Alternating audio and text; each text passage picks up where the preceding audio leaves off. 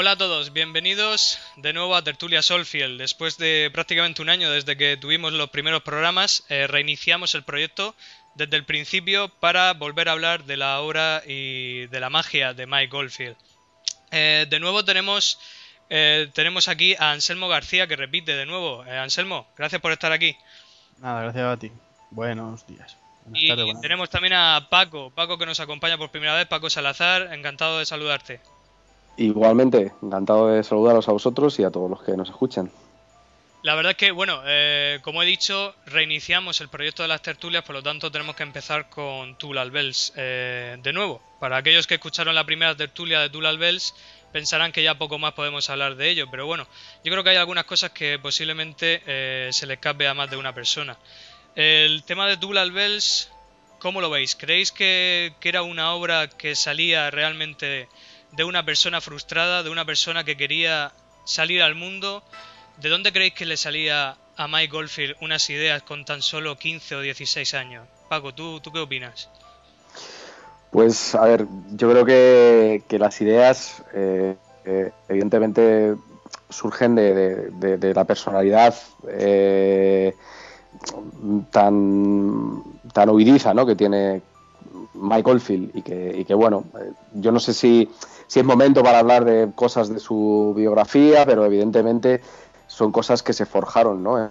con, cierto tipo de, pues eso, de, cosas que le ocurrieron a él.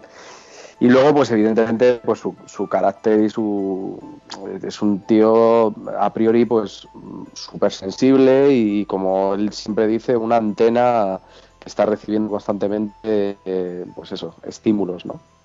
Eh, ¿Creéis que, que Mike Goldfield eh, llevaba gestando este trabajo mucho más antes de lo que se cree? Porque bueno, creo recordar que hace unos años Kevin Ayers se llegó a quejar eh, de que Mike Goldfield había copiado algunas ideas de su grupo The Whole World en este trabajo. De hecho, mm, se han escuchado recientemente algunas grabaciones de algunas improvisaciones que hacía en directo y tocaba la melodía del final de la segunda parte, de uno de los momentos más preciosos de este disco.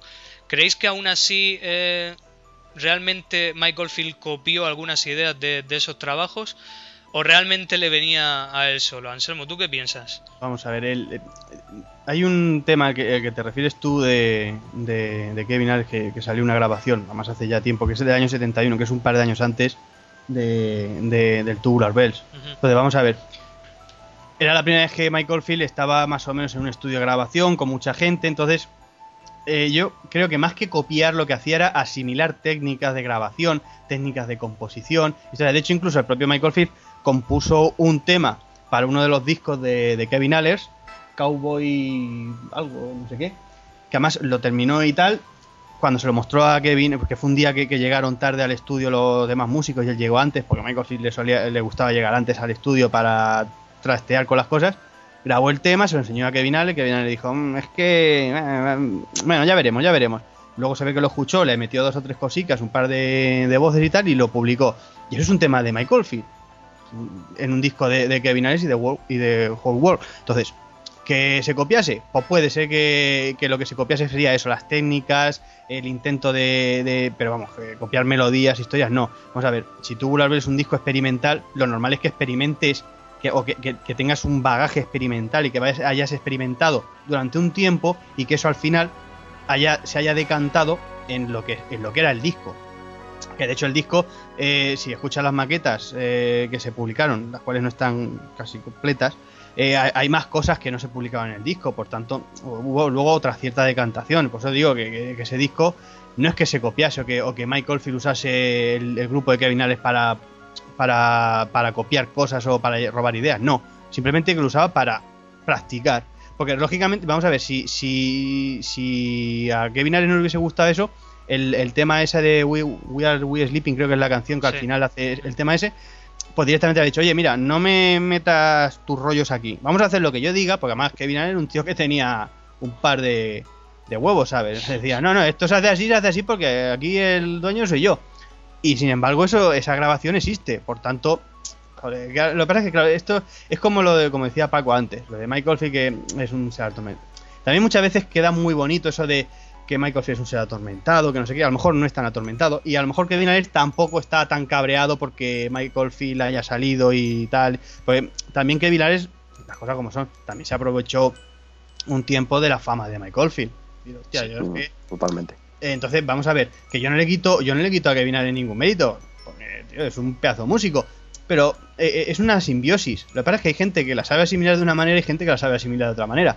Entonces, ya te digo, yo por mi parte no creo que, que se aprovechase de, de Alex. Yo creo que se aprovecharon mutuamente. Pero igual de la misma manera que se, que se aprovechó Kevin Alex de David Bedford. O David Bedford de los Coxil, o yo que sé. O sea, lo que te digo, es que era un, es que- era un pedazo grupo, era un Dream Team. Es que era un Dream Team, entonces, joder, que mínimo que, que- que- se te pegue algo, ¿o no? Yo creo que fue más que nada las influencias que llevaba Mike Oldfield años atrás, porque bueno, con Sally Angie, con, con su hermana también tenía algunas cosillas ya de Tubular Bells en la cabeza. Con, con No, es que con Sally Angie no solamente había cosas de Tubular Bell, con Sally Angie ya había cosas de, Am- de Amarok y de On Madame. ¿Sabes? Y vete a saber si alguna de las cosas que, está- que sonarán en la precuela famosa. Que lo mismo, ¿sabes lo que te digo? Que yo creo que la precuela es, es que algunas cintas que durante la, la remasterización esta que está haciendo por Universal se ha encontrado cuatro o cinco cintas y ha dicho, joder, de aquí saco un disco, ¿sabes? De hecho, sí, sí. eh, y ojalá, ¿eh? no, no, no, sí, por supuesto. Sí, sí, ojalá. Ojalá, ¿eh? Porque sería cojonudo, vamos, por mi parte sería cojonudo. De hecho, eh, creo que lo comentamos en alguna ocasión eh, que justo a la semana o así de que saliera el Bell, la versión del 2009, la reedición, eh, Mike Oldfield comentó que había encontrado un- una versión alternativa de Normal, Cave. sí.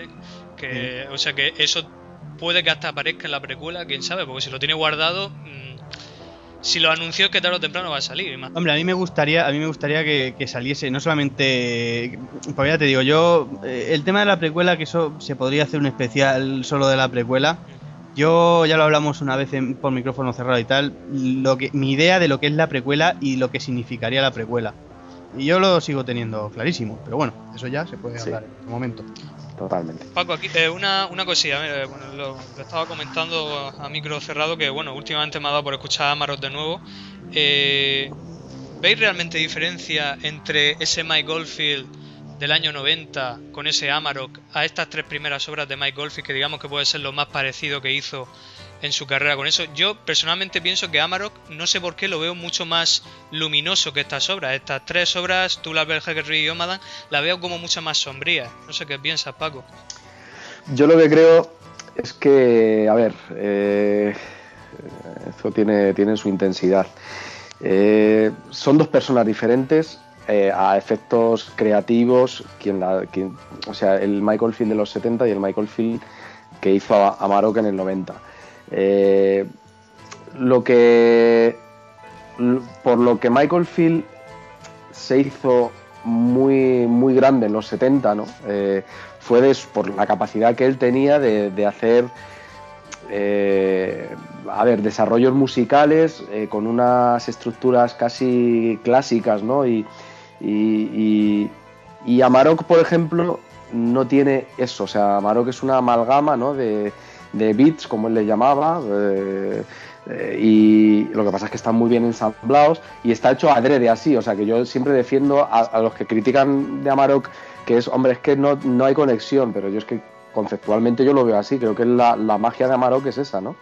Eh, pero creo que, que ya, mm, o sea, son dos personas diferentes en el fondo, o sea, a nivel creativo hablo, tal y como lo veo yo.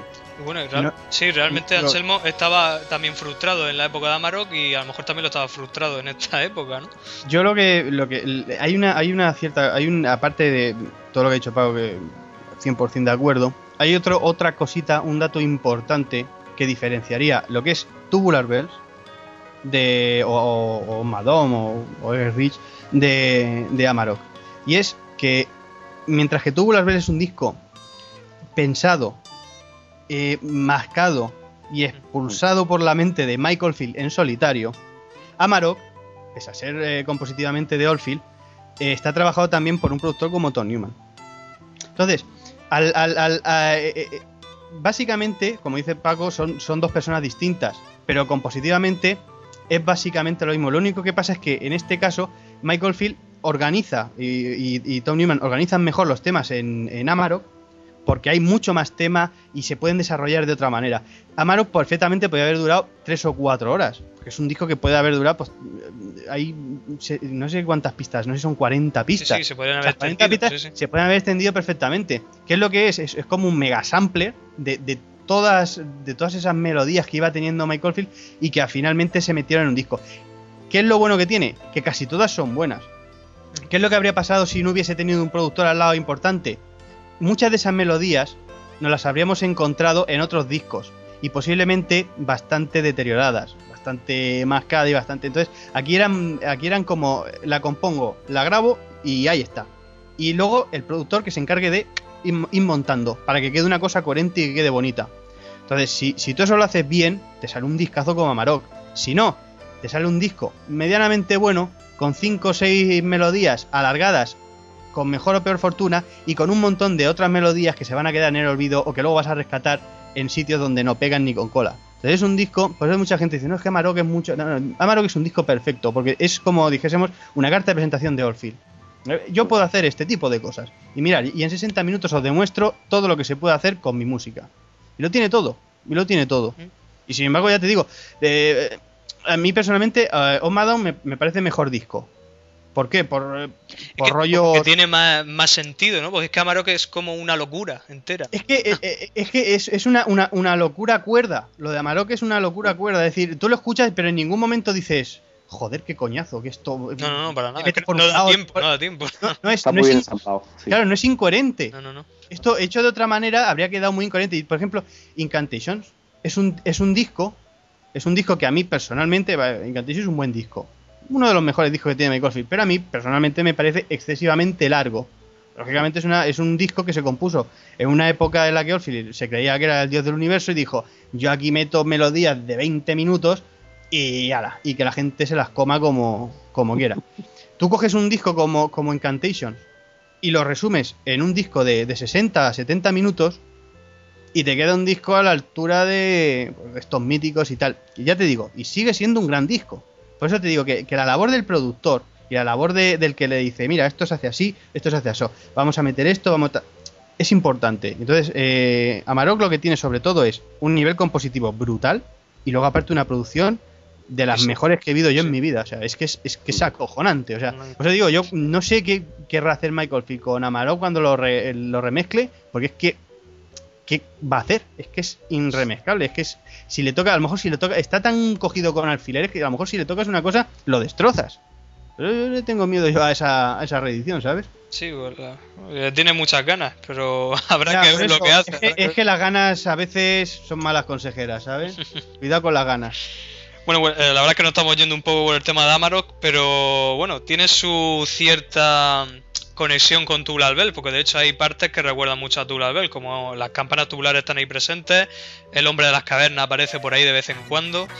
Parece como que Michael Field estaba dando un poco de como de ganas a Virgin de que oye que va a hacer, que va a hacer un Tular 2 que va a hacer un Tular 2 pues no no fue un poco como más que ganas más que ganas es un, manotazo en la cara diciendo que sí, que queréis que queréis pero aquí os, lo voy a pasar por la por las narices para que lo dais pero ni, ni, lo vais a catar. De verdad. Eh, el tema de bueno el éxito bueno yo creo que todo el mundo que lo esté escuchando sabe la historia de Tubular Bells o sea el éxito grandioso que tuvo este disco eh, hizo que posiblemente el título Tubular Bells suene mucho más que Mike Oldfield. Además, solo hay que ver la portada como Tubular Bells es más grande que Mike Oldfield. Y posiblemente sea el resumen de su carrera, ¿no? Porque realmente Tubular Bells se tragó a Mike Oldfield. ¿Pensáis que sí? ¿Pensáis que no? Eh, de cara al público, realmente Tubular Bells es mucho más que Mike Oldfield. Yo creo que de, cara al público general, o sea, a, todo el mundo, pues, evidentemente eh, se le viene a la cabeza el Tubular Bells enseguida que le nombras a Michael Field y, sí, posiblemente es una losa que lleve él, pero yo creo que, todos los que le conocemos eh, sabemos que, hay mucho más Michael. O sea, evidentemente, iba a decir sobre todo hasta el 92, 94, ¿eh? Sí que es verdad que luego él, él se ha encargado un poco de, hacer más grande la campana, el cabrón. Entonces, ¿realmente pensáis que la culpa de que esto sea así es el propio Mike Goldfield o tuvo algo que ver también, por ejemplo, Richard Branson? Yo creo que la culpa, vamos a ver, la culpa, la culpa nunca puede ser de alguien. culpa, vamos a ver, yo por ejemplo, yo, yo Fíjate, a mí me jode mucho que la gente, más Michael Field, siempre, ¿qué va a hacer otro Tubular Bells? No, vamos a ver, Michael Field lleva veintitantos discos, tío. Entérate un poquito. A mí lo que más me, a mí lo que más me jode es, por ejemplo, yo, Tubular Bells, y yo creo que hay mucha gente que, que piensa así, yo no lo considero ni siquiera entre los cinco mejores discos de Michael Field. Yo no lo tengo, lo puedo considerar incluso el quinto, ya si me apuras mucho, pero yo meto otros, otros cuatro o cinco discos, los meto por delante. Lo que pasa es que Michael Field eh, esto es como todo, tío. Eh, ¿Qué es lo que vende? Vende la campana. Entonces, y Michael Field lo sabe. Y de hecho, en, los años 80, mediados de los 80, él mismo lo dijo. Dice, mira, si aquí lo que se vende, no os, no os comáis la cabeza, aquí lo que se vende es la campana. Si yo cojo y a todos mis discos le pongo en la portada una campana, me hincho a vender. Y eso lo dijo él. O sea, que, y, es lógico, vamos a ver, es un... Por eso llega un momento en el que después, desde el 92, cada cinco años, cinco o seis años ha habido un, algo campana, algo de campana. Bien sea un nuevo, un nuevo Tubular Bells, una reedición, una nueva remasterización, un recopilatorio con las campanas, lo que sea. Cada cinco o seis años hay una campana. Ya llega un momento en el que dices, pues bueno, pues, ¿qué quieres que le haga? Ya llega un momento en que se, se, te acaban, se te acaban las excusas. Entonces, yo ya me fijo más en el contenido que en el continente. Que eso es lo que realmente se debería de fijar la gente, porque muchas veces hay gente que dice, no, es que a mí me gusta este disco porque la portada es muy mítica, no sé qué. Hay gente que, que, saben de música solamente con portadas, tío. Hay gente que dice, eh, la corte de, yo qué sé, te coges algún disco de Jetro Tool, te coges la portada de Zika Sabrik, dice, hostia, qué portada más chula ahí con el periódico, o la portada de Aqualum. ¿Has escuchado el disco? Hay gente que no escucha los discos. Dice, hombre, sí, Jetro tú, hombre, la portada de Aqualum, que sale ahí el tío así, el... el... ¿Has escuchado el disco? esa, es la, esa, es la, pregunta, tío. Eh, o yo qué sé, o, o, de King Crimson, el... Eh, ¿Has escuchado el disco? Eh, no, es, sí, el disco este que tío, hay, tío la boca abierta y no sé qué. Vale, pero... Joder, lo importante es escuchar el disco, ¿sabes lo que te digo? No, no quedarte en la portada. Y ese es el problema con, con el Tubular Bell, que la gente se queda en la portada y no escucha lo que hay detrás de la portada, lo que hay detrás de, una carrera musical de más de 40 años.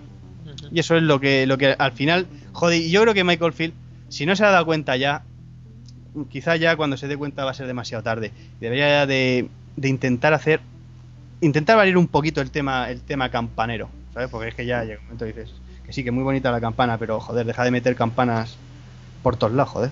Y, cortinillas, por ejemplo. Dejar las cortinillas. Por Dios.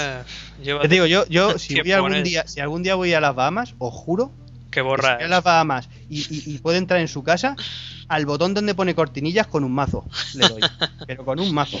Además lleva ya unos cuantos discos, no sé. en el Manon de Rock creo que, creo que hay un tema en el que no hay cortinillas. O sea, yo me imagino al Steve Leeson, así, sentado en, la, en la cabina escuchando a Michael Field y dice, dice, bueno, ya hemos mezclado el disco. Michael Field, faltan dos cortinillas. No ponga mejor. Cortinillas. Que no. Corte. Y al final hay que poner cortinillas porque le sale el. es que de verdad, tía, ya está bien de cortinillas, por Dios. El efecto Disney. Y espero, espero, espero, espero que en la precuela no meta cortinillas, porque vamos, un Turabel con cortinillas, eso sí que ya bueno, En el, en el 2003 metió alguna que otra, ¿verdad? Creo recordar. Alguna cortinilla me suena. Sí, sí, pero, pero, así así a bueno, y, el, el, máximo de las cortinillas ya empezó, el, el otocho de las cortinillas empezó en, Music eh, of the Fears, Ahí empezó el tema cortinillas pues en plan en plan sinfónico y dijo, guau, esto lo meto yo, esto los amplio y me hincho a vender Pero vamos, que por eso prefiero yo la versión en directo, porque aunque Michael Field no toque muy bien en la versión en directo, pero te quita las cortinillas de en medio y se nota. ¿eh? La cortinilla que, por cierto, eh, yo creo que merece la pena decirlo, porque es, eh, es un sample de una colección de, sonidos de, New Age. Además, la utilizan mucho, hay un... Hay un un canal de, de, radio ambiental que lo ponen, pues eso, en muchos, que si en aeropuertos, que si no sé qué, que, es, que te ponen como un collage de cosas, que una de las, nunca mejor dicho, cortinillas de la emisora es, eh, aparece esta cortinilla con una melodía. Y cada vez que la oigo de fondo digo, la madre que parió, digo, está ahí. a, ver si la, a ver si la culpa de las cortinillas la va a tener Terry. pues, no, pues no lo sé, pero pero yo creo que la primera vez que la usó, la cortinilla, eh, o sea, en el Millennium Bell aparece. Ya me queda duda si apareció en el Tubular Bells 3. En el Tubular Bell 3 creo que no, y en el 2003 no, no lo tengo yo muy claro, pero digo, donde, donde empezó, empezó, empezó, fue en, el Mission de Fears. Y luego ya, hemos tenido, luego ya hemos tenido cortinillas hasta, hasta en la remezcla de, de North Star. Mm. Tócate la breva. En la remezcla de North Star, cortinillas. En Tulabel 2003 creo recordar que suena al final de la primera parte. Sí, sí, aparece. Exactamente, aparece justo cuando empieza ya la melodía con las campanas, que bueno, ahí para mi gusto destrozó esa parte, pero bueno, eso ya llegará el momento de hablar. Se ve que, se ve que eso mi cerebro lo ha borrado. Justo al final, o sea, podríamos ponerlo, pero sí es verdad que justo creo recordar que al final cuando empieza, y además que lo hace, hace la melodía como muy chill out al final, cuando ya suenan las campanas al final de Sí. la primera Ta- parte. tampoco hace falta hacer sangre, no hace falta ponerlo. Sí, no, la verdad es que no, ya llegaremos a ello. Siguiente, pregu- siguiente pregunta. Bueno, llegamos al tema, por ejemplo, el tema del exorcista. ¿Creéis que si Michael, bueno, si Richard Branson no llega a poner Tulas Bells en el exorcista, Tulas Bells sería lo que es hoy día? Pues mira, te voy a decir una cosa, dependiendo de la versión que te compres del exorcista, porque el exorcista es otro, es, es otro, otra cosa como el tubular B, se ve que son simbióticos, cada cinco años te saca una edición nueva de exorcista. Y cada cinco años te sale el, el- el director eh, contándote una historia distinta. En la última que me compré en Blu-ray, que ni siquiera sale en España, así vamos, que es la edición 40 aniversario, que lleva, un, lleva las dos versiones de la película. Que por cierto, en Blu-ray, la primera versión, la original, no salió en, en España, con dos cojones y un palo. O sea, que eso, una cosa- y, y yo la tengo comprada en Estados Unidos que va en perfecto castellano, ni, ni sudamericano ni nada. Español, español de España. Y van las dos versiones y un DVD y un Blu-ray que han añadido para el 40 aniversario de que lleva 40 minutos más que las otras ediciones. Y en esa cuenta que ni Richard Branson ni pijos. Que él le llegó un día, eh, que él, él había compuesto, le había compuesto la música, no sé si era Bernstein o no sé quién le había compuesto la música, un, un, un buen músico, tal. Y escuchó la banda sonora y la mandó a la mierda. Porque William Friedkin es de esto de esto no me gusta, vete a tomar por culo. Es así. Y, y llegó un día a, a- no sé si era Atlantis, no sé cómo, era- cómo es la compañía que, que distribuía Atlantic. Records. Atlantic, sí. Llegó un día a Atlantic Records, no sé qué, cogió un disco, pero así a la limón, cogió dos o tres discos, puso uno, sonó más, eh, sonó y dice, esto lo quiero. Y ya está, y esa es la historia. O sea, ni Richard Branson hizo tal, ya te digo, esto conforme a la última versión que viene en, en la última edición del Exorcista. Sí, contaba por esa, él. esa- esa es la versión última original que se tiene de, o sea, ni Richard Branson ni mierda. Fue una, una puta casualidad, ¿sabes? Pero verdad, porque sí, que el disco estaba allí. Y además, por lo visto, estaba sin. sin creo recordar que, que dicen que no tenía ni pegatina Ni- puesta. Tuvieron que buscar pegatina, sí. que tenían que buscar qui- quién la había mandado. O sea, que ya te digo que eh, tampoco. Por eso lo que decía antes, que ni Richard Branson es tan maravilloso, ni Michael Field era tan, tan mente destrozada, ni, ni- Kevin Ares eran tan, tan secos. O sea, que, que, todo juega conforme no- nos gusta. Entonces, pues ya te digo, eso, e- esa es la casualidad. Y entonces, pues tuvo, la- tuvo esa tremenda casualidad de que se encontró con eso. Que a lo mejor no tiene esa casualidad, pues Michael Field habría hecho tres o cuatro discos más y ahora mismo sería un tío así de culto como, como Crimson y tal, ¿sabes lo que te digo? Que, que hicieron un par de discos y poco más. Y ahora se veneran como la quinta esencia. Pues básicamente se habría quedado como eso. ¿Piensas lo mismo, Paco? Sí, eh, opino exactamente lo mismo. O sea, el- la verdad que, a ver, es que es un tema complicado el, de- el del exorcista, ¿no?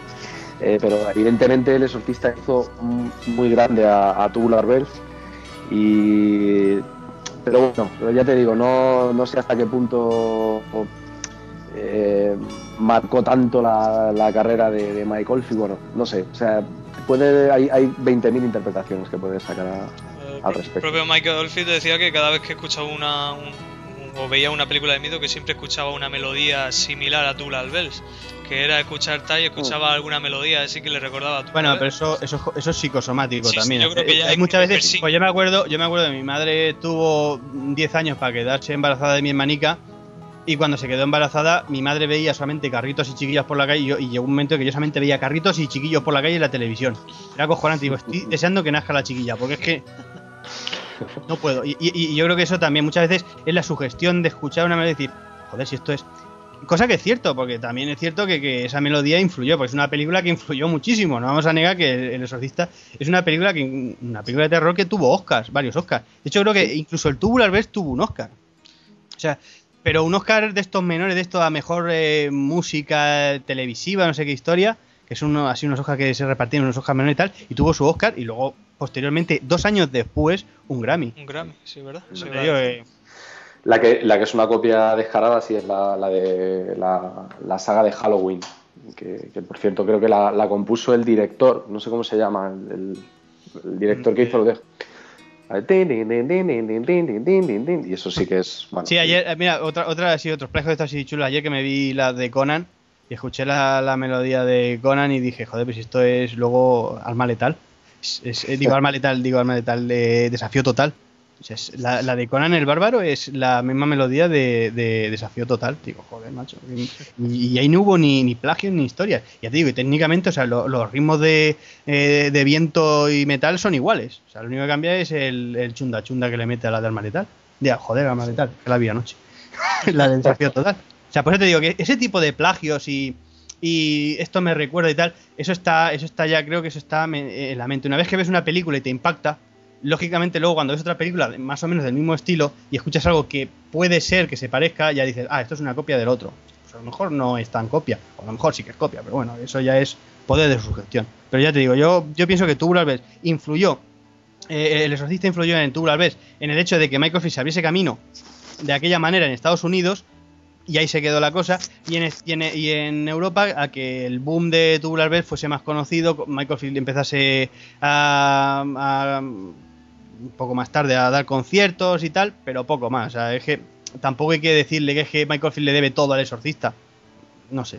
A lo mejor el exorcista le debe también cosas a A Michael, Michael Field. Exactamente. De hecho, yo creo que habrá gente que piense eso, que, que real- Es lo que te digo, lo de, lo de siempre, la simbiosis esa que tiene que haber entre una cosa y otra. Si es que al final es todo, todo simbiótico.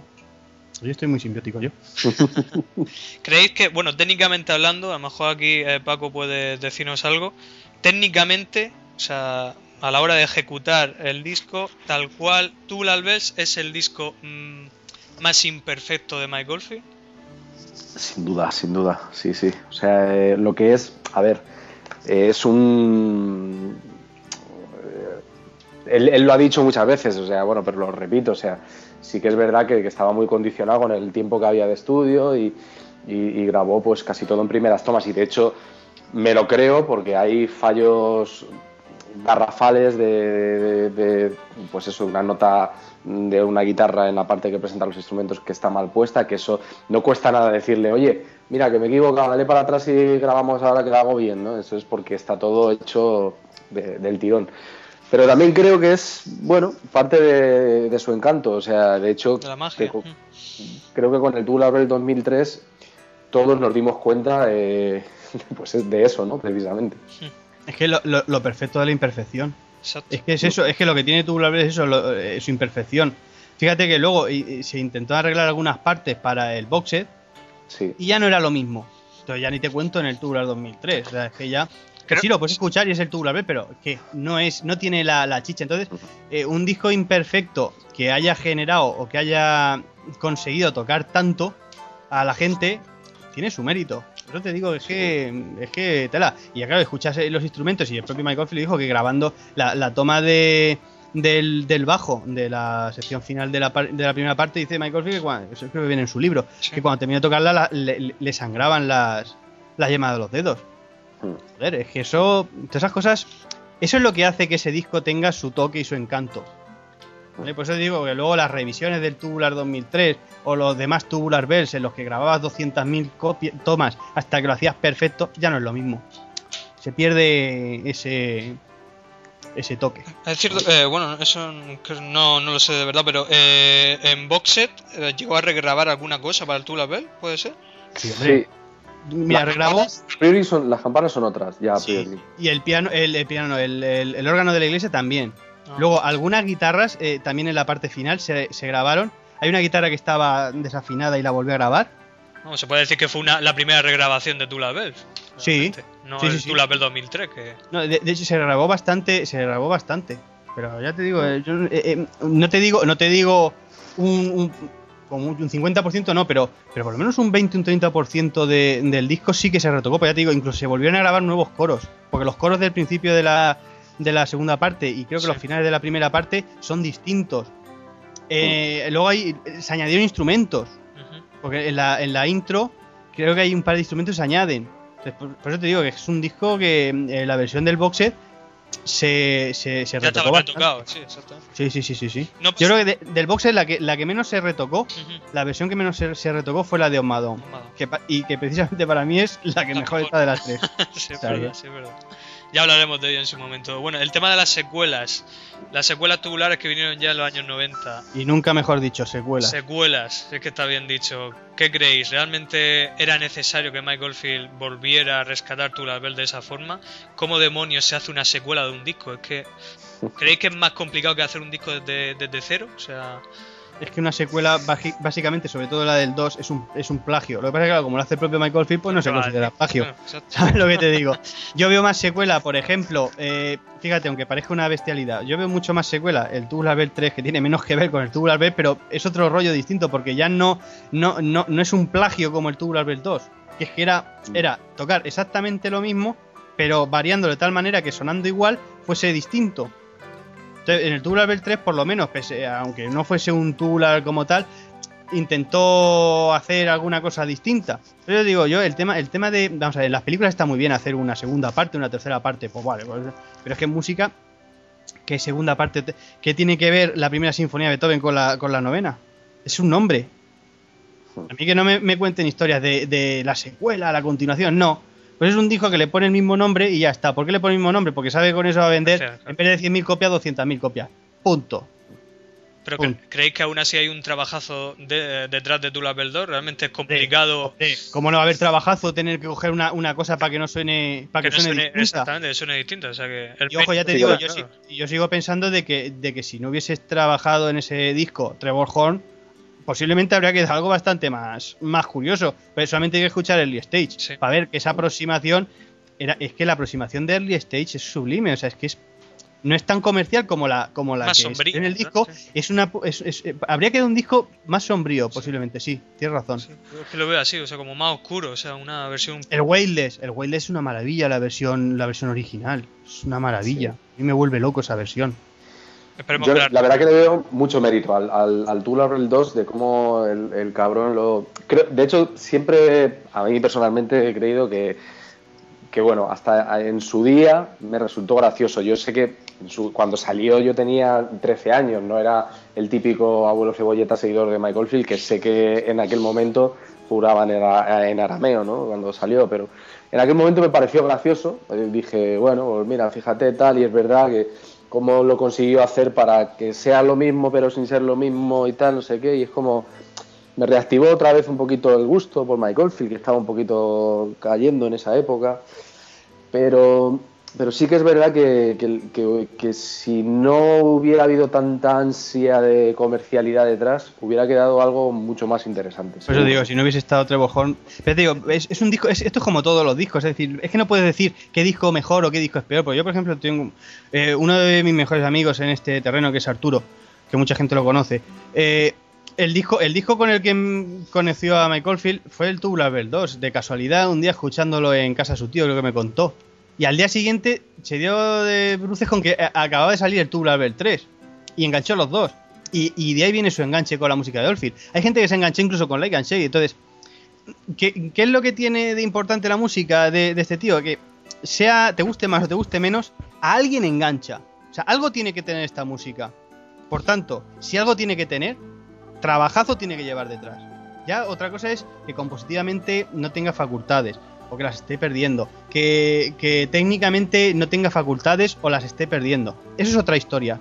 Pero que este tío, tal y como está ahora mismo, engancha con, con Like and Shake, con Man on the Rocks o con Crisis, eso es innegable. Porque hay gente, o sea, tú le vas preguntando a todo el fan que te encuentres por, cualquier sitio y cada uno tiene un disco de inicio. Cada uno tiene un disco de inicio. Y casualmente, muy poquita gente es el, el, el Tubular Bells 1. Muy ¿Cuál es el vuestro, gente por casualidad? de Son of Distaner. Fíjate. ¿Y José Juan, el Yo- tuyo? el mío fue Bells 2, tenía de hecho 3-4 años, pero mi padre era fanático de Michael Field hasta la médula, desde Platinum, fíjate. Y lo ponía en el coche, vamos. De hecho, lo odiaba. Yo odiaba Tubular Bells 2, porque es que mm, decía, papá, por favor, quítalo ya. Estaba aburrido de oírlo. Pero ya vino el Elements, que vino al año siguiente. Me lo regalaron en CD por no sé si sería mi cumpleaños, era- muy pequeño. Y dije, hostia, qué guapo, hostia, qué guay está Michael. Y ahí empecé poco a poco a. Yo me acuerdo, yo me acuerdo en el año. mi primer. De Son of Distaner fue el primer disco que, que escuché, eh, incluso sin ser consciente, porque lo escuché ya cuando llegamos a ese disco, si llegamos, que supongo que sí, Sí. lo contaré porque es una historia cu- curiosa. Porque lo escuché sin saber de quién era. Pero eh, un par de años antes que salió en Los Vigilantes de la Playa, eh, una- el Sentinel, Sí. luego me di Sí. cuenta, digo, hostia, pues si esto lo he escuchado yo aquí en mi casa alguna vez, y, y encontré que mi padre tenía el Tubular Bells, el vinilo, lo puse, y a los dos minutos me cansé, me dijo, pues si esto es lo mismo, y vi que solamente había una pista, pues cogí una cinta TDK que me sobraban 4 o 5 minutos, dije, pues mira, yo meto aquí y grabo lo que sea, y, y como es todo lo mismo, hasta donde dé. Y esa fue mi primer, mi primer toque, sabiendo de que, de que era. Luego ya llegó, ya te digo, el de Sound que fue con el que me enganché, pero ya te digo, sin recordar exactamente, de, sin saber de, de quién era el disco que escuchaba. Pero digo que hay muy poquita gente que se enganche con el Tubular Bells, que es lo curioso. Lógicamente los que, los que tienen, los que son originales de, de- de esa época sí, pero gente de después se engancha con, con otros discos y el Tubular Bells, pese a ser el más conocido, no es el, el- el más reconocido por, lo- por los fans. Es que, Es bueno, curioso. es que sí es verdad que, a ver, eh, fan de Michael Field hoy día, conocidos que sean más o menos de la edad de que a lo mejor tenían 15, 20 años cuando salió el Tubular Bells, la verdad es que se ven pocos, eso sí es verdad. O sea, se ven más gente como nosotros, que a lo mejor pues, de los 20, de 40, Por eso digo que sí- ¿no? Eh, Por eso digo que si, que si realmente el, el disco totem de Michael Field es Tubular Bells, toda la gente se debe de enganchar con Tubular Bells. Vamos, digo yo. ¿No? Porque Sería lo lógico. no sé o, por lo menos el 90% de la gente se debe enganchar con Tubular Bells porque es lo más conocido y lo que todo el mundo hace y lo que se supone que Michael Field es lo único que sabe hacer. Y sin embargo, la gente se encuentra, te encuentras con gente que, que es con otro tipo de discos y con otro tipo de estilos. Pues yo me acuerdo cuando me empecé a comprar los discos en el botín Disco Play, que yo me los compraba de vez en cuando, ni, ni- no me los compraba ni por orden. Me daba. Salía una oferta, valía tal disco 900 pesetas. Por ese mes me tocaba este disco. Y el día que me tocó Island, que además fue el cuarto o quinto disco que me compré, cuando me puse a Island y empecé a escuchar gente cantando, dije: Pero pijo, ¿esto qué es? ¿Sabes lo que te digo? Entonces son cosas que dices. Y, y- y- y sin embargo, pues me, me seguí. y porque- ahí podía haber acabado de decir: Va, este tío ahora va a, a, a canciones y tal, eso a mí no me gusta, a mí me gusta el otro. Y dejar. Sin embargo, seguí comprando su música porque me seguía interesando. Yo, para, para que veáis, la, creo que además viene, viene a huevo en, en lo que estamos hablando. Eh, yo me inicié con el de Complete, ¿no? Se lo compró mi primo y, nada, pues yo me, me, empezó a, flipar cuando lo ponía en casa de mi abuela, tal, y oye, grábame luego tal, no sé qué, me lo grabó ahí en unas cintas. Y, y yo recuerdo ya, eh, pues esto fue un otoño, ¿no? Pues, eh, pues esa Navidad pusieron El Exorcista en televisión. Eh, yo ten- tendría, no lo sé, 10 años, 9, 9 10 años por ahí aproximadamente. Y, y recuerdo que, pero bueno, aunque yo era pequeño, se me quedaban las melodías bien. O sea, quiero decirte que, que curiosamente, de los cortes que menos me, me llamaban la atención del disco, era el, el Tubular Bells. O sea, Bueno, de hecho, en la parte que suena de, de, de Tubular Bells en el Exorcista, esa, en- eh, esa parte no suena en el Complete. Ah, bueno, claro, es que yo creo que. Yo creo digo, que- yo creo que a lo mejor lo que te pasó es que escuchaste el Tubular Bells y no lo asimilaste con la música de Mike Oldfield, porque no venía en, en ese recopilatorio, seguramente, ¿sabes? Eso también pasa, ¿eh? Creo que lo tenía. Entonces, a ver, a- yo creo que lo tenía, o sea, que ya me empezó a grabar discos, pero en ese momento yo sí que tenía el Tubular Bells. O sea, no sé si es que ya. Yo Ya empecé a decir, graba metal, no sé qué, no sé cuántos. Porque es verdad que el, el corte ese no está. Y yo recuerdo de estar viendo El Exorcista y al final, eh, cuando salen ya las letras, tal, suena, ¿no? Y digo yo, estaba con mi abuela y yo decía, joder, digo, y esto me suena mogollón, pero no sé de qué me suena. O sea, y cuando yo ya estaba, yo era muy Michael Cero ya, ¿eh? O sea, imaginaos, hasta el punto que, que me pasó un poco desapercibida esa, Eso- esa- ese disco. Por eso digo que mucha gente, que a los fans de Michael Field nos sorprende muchas veces el, el, el, el- el análisis tubulo- tubuloriano que, que hace la gente que no es de, de Michael Field. de- joder, solo Tubular Bells, pero no sé, pero si es que lo- los realmente fans. El Tubular Bells sí, un disco, pues ahí está, está muy bien, es el disco más famoso y tal, pero joder, que no ni es lo mejor ni es lo más reconocible de la, de la obra de Michael Field. Es, lo icónico, simplemente, pero no es. Ya te digo, a mí me pasó exactamente lo mismo. Si no llegó, eh, yo escuché lo del lo de los vigilantes de la playa y me sonaba de que mi padre alguna vez ponía en casa ese disco y me sonaba de ahí la melodía, pero poco más. O sea, es que no me sonaba de más, pues yo tenía 12 años cuando tuvo la 2. O sea, es que tampoco. y Sin embargo, fíjate, luego, luego escuchas un disco entero y dices, joder, qué guapo que es este disco. ¿De quién es? Y cuando te das y te das cuenta de que pone Michael Field, dices, "Hostia, pues este es el del otro disco, el del Tubular Bells. Pues fíjate, ahí está la cosa. Y ya te digo, Tubular Bells no fue de los primeros discos que escuché. Eh, bueno, eh, hablando ya un poco de, de ese tema, del tema también del recopilatorio de Complete, eh, yo creo que también es curioso nombrar un poco las, eh, las partes que suenan en los muchos recopilatorios de Mike Goldfield de, este disco. Y es curioso como The Complete, siendo uno de los mejores recopilatorios de Mike Goldfield, no suene, como dice Anselmo, la intro. Precisamente a lo mejor por eso es uno de los mejores recopilatorios de Mike Goldfield. porque, porque, porque eh, ahí sí que está concentrado lo mejor hasta ese año, hasta el año 85. De hecho, podía incluso ser un poquito mejor si, si ves los teles que se intercambiaban Northfield y, tal. Eh, eran, eran, eh, podía haber sido un pelín mejor, pero bueno, siempre, siempre queda ese poquito de el, el toquecico fan que habría quedado, que habría quedado ahí ya la cosa perfecta. Pero sin embargo, es que The Complete es, para mí personalmente, es el mejor recopilatorio hasta la fecha que se ha hecho de, de Mike Oldfield.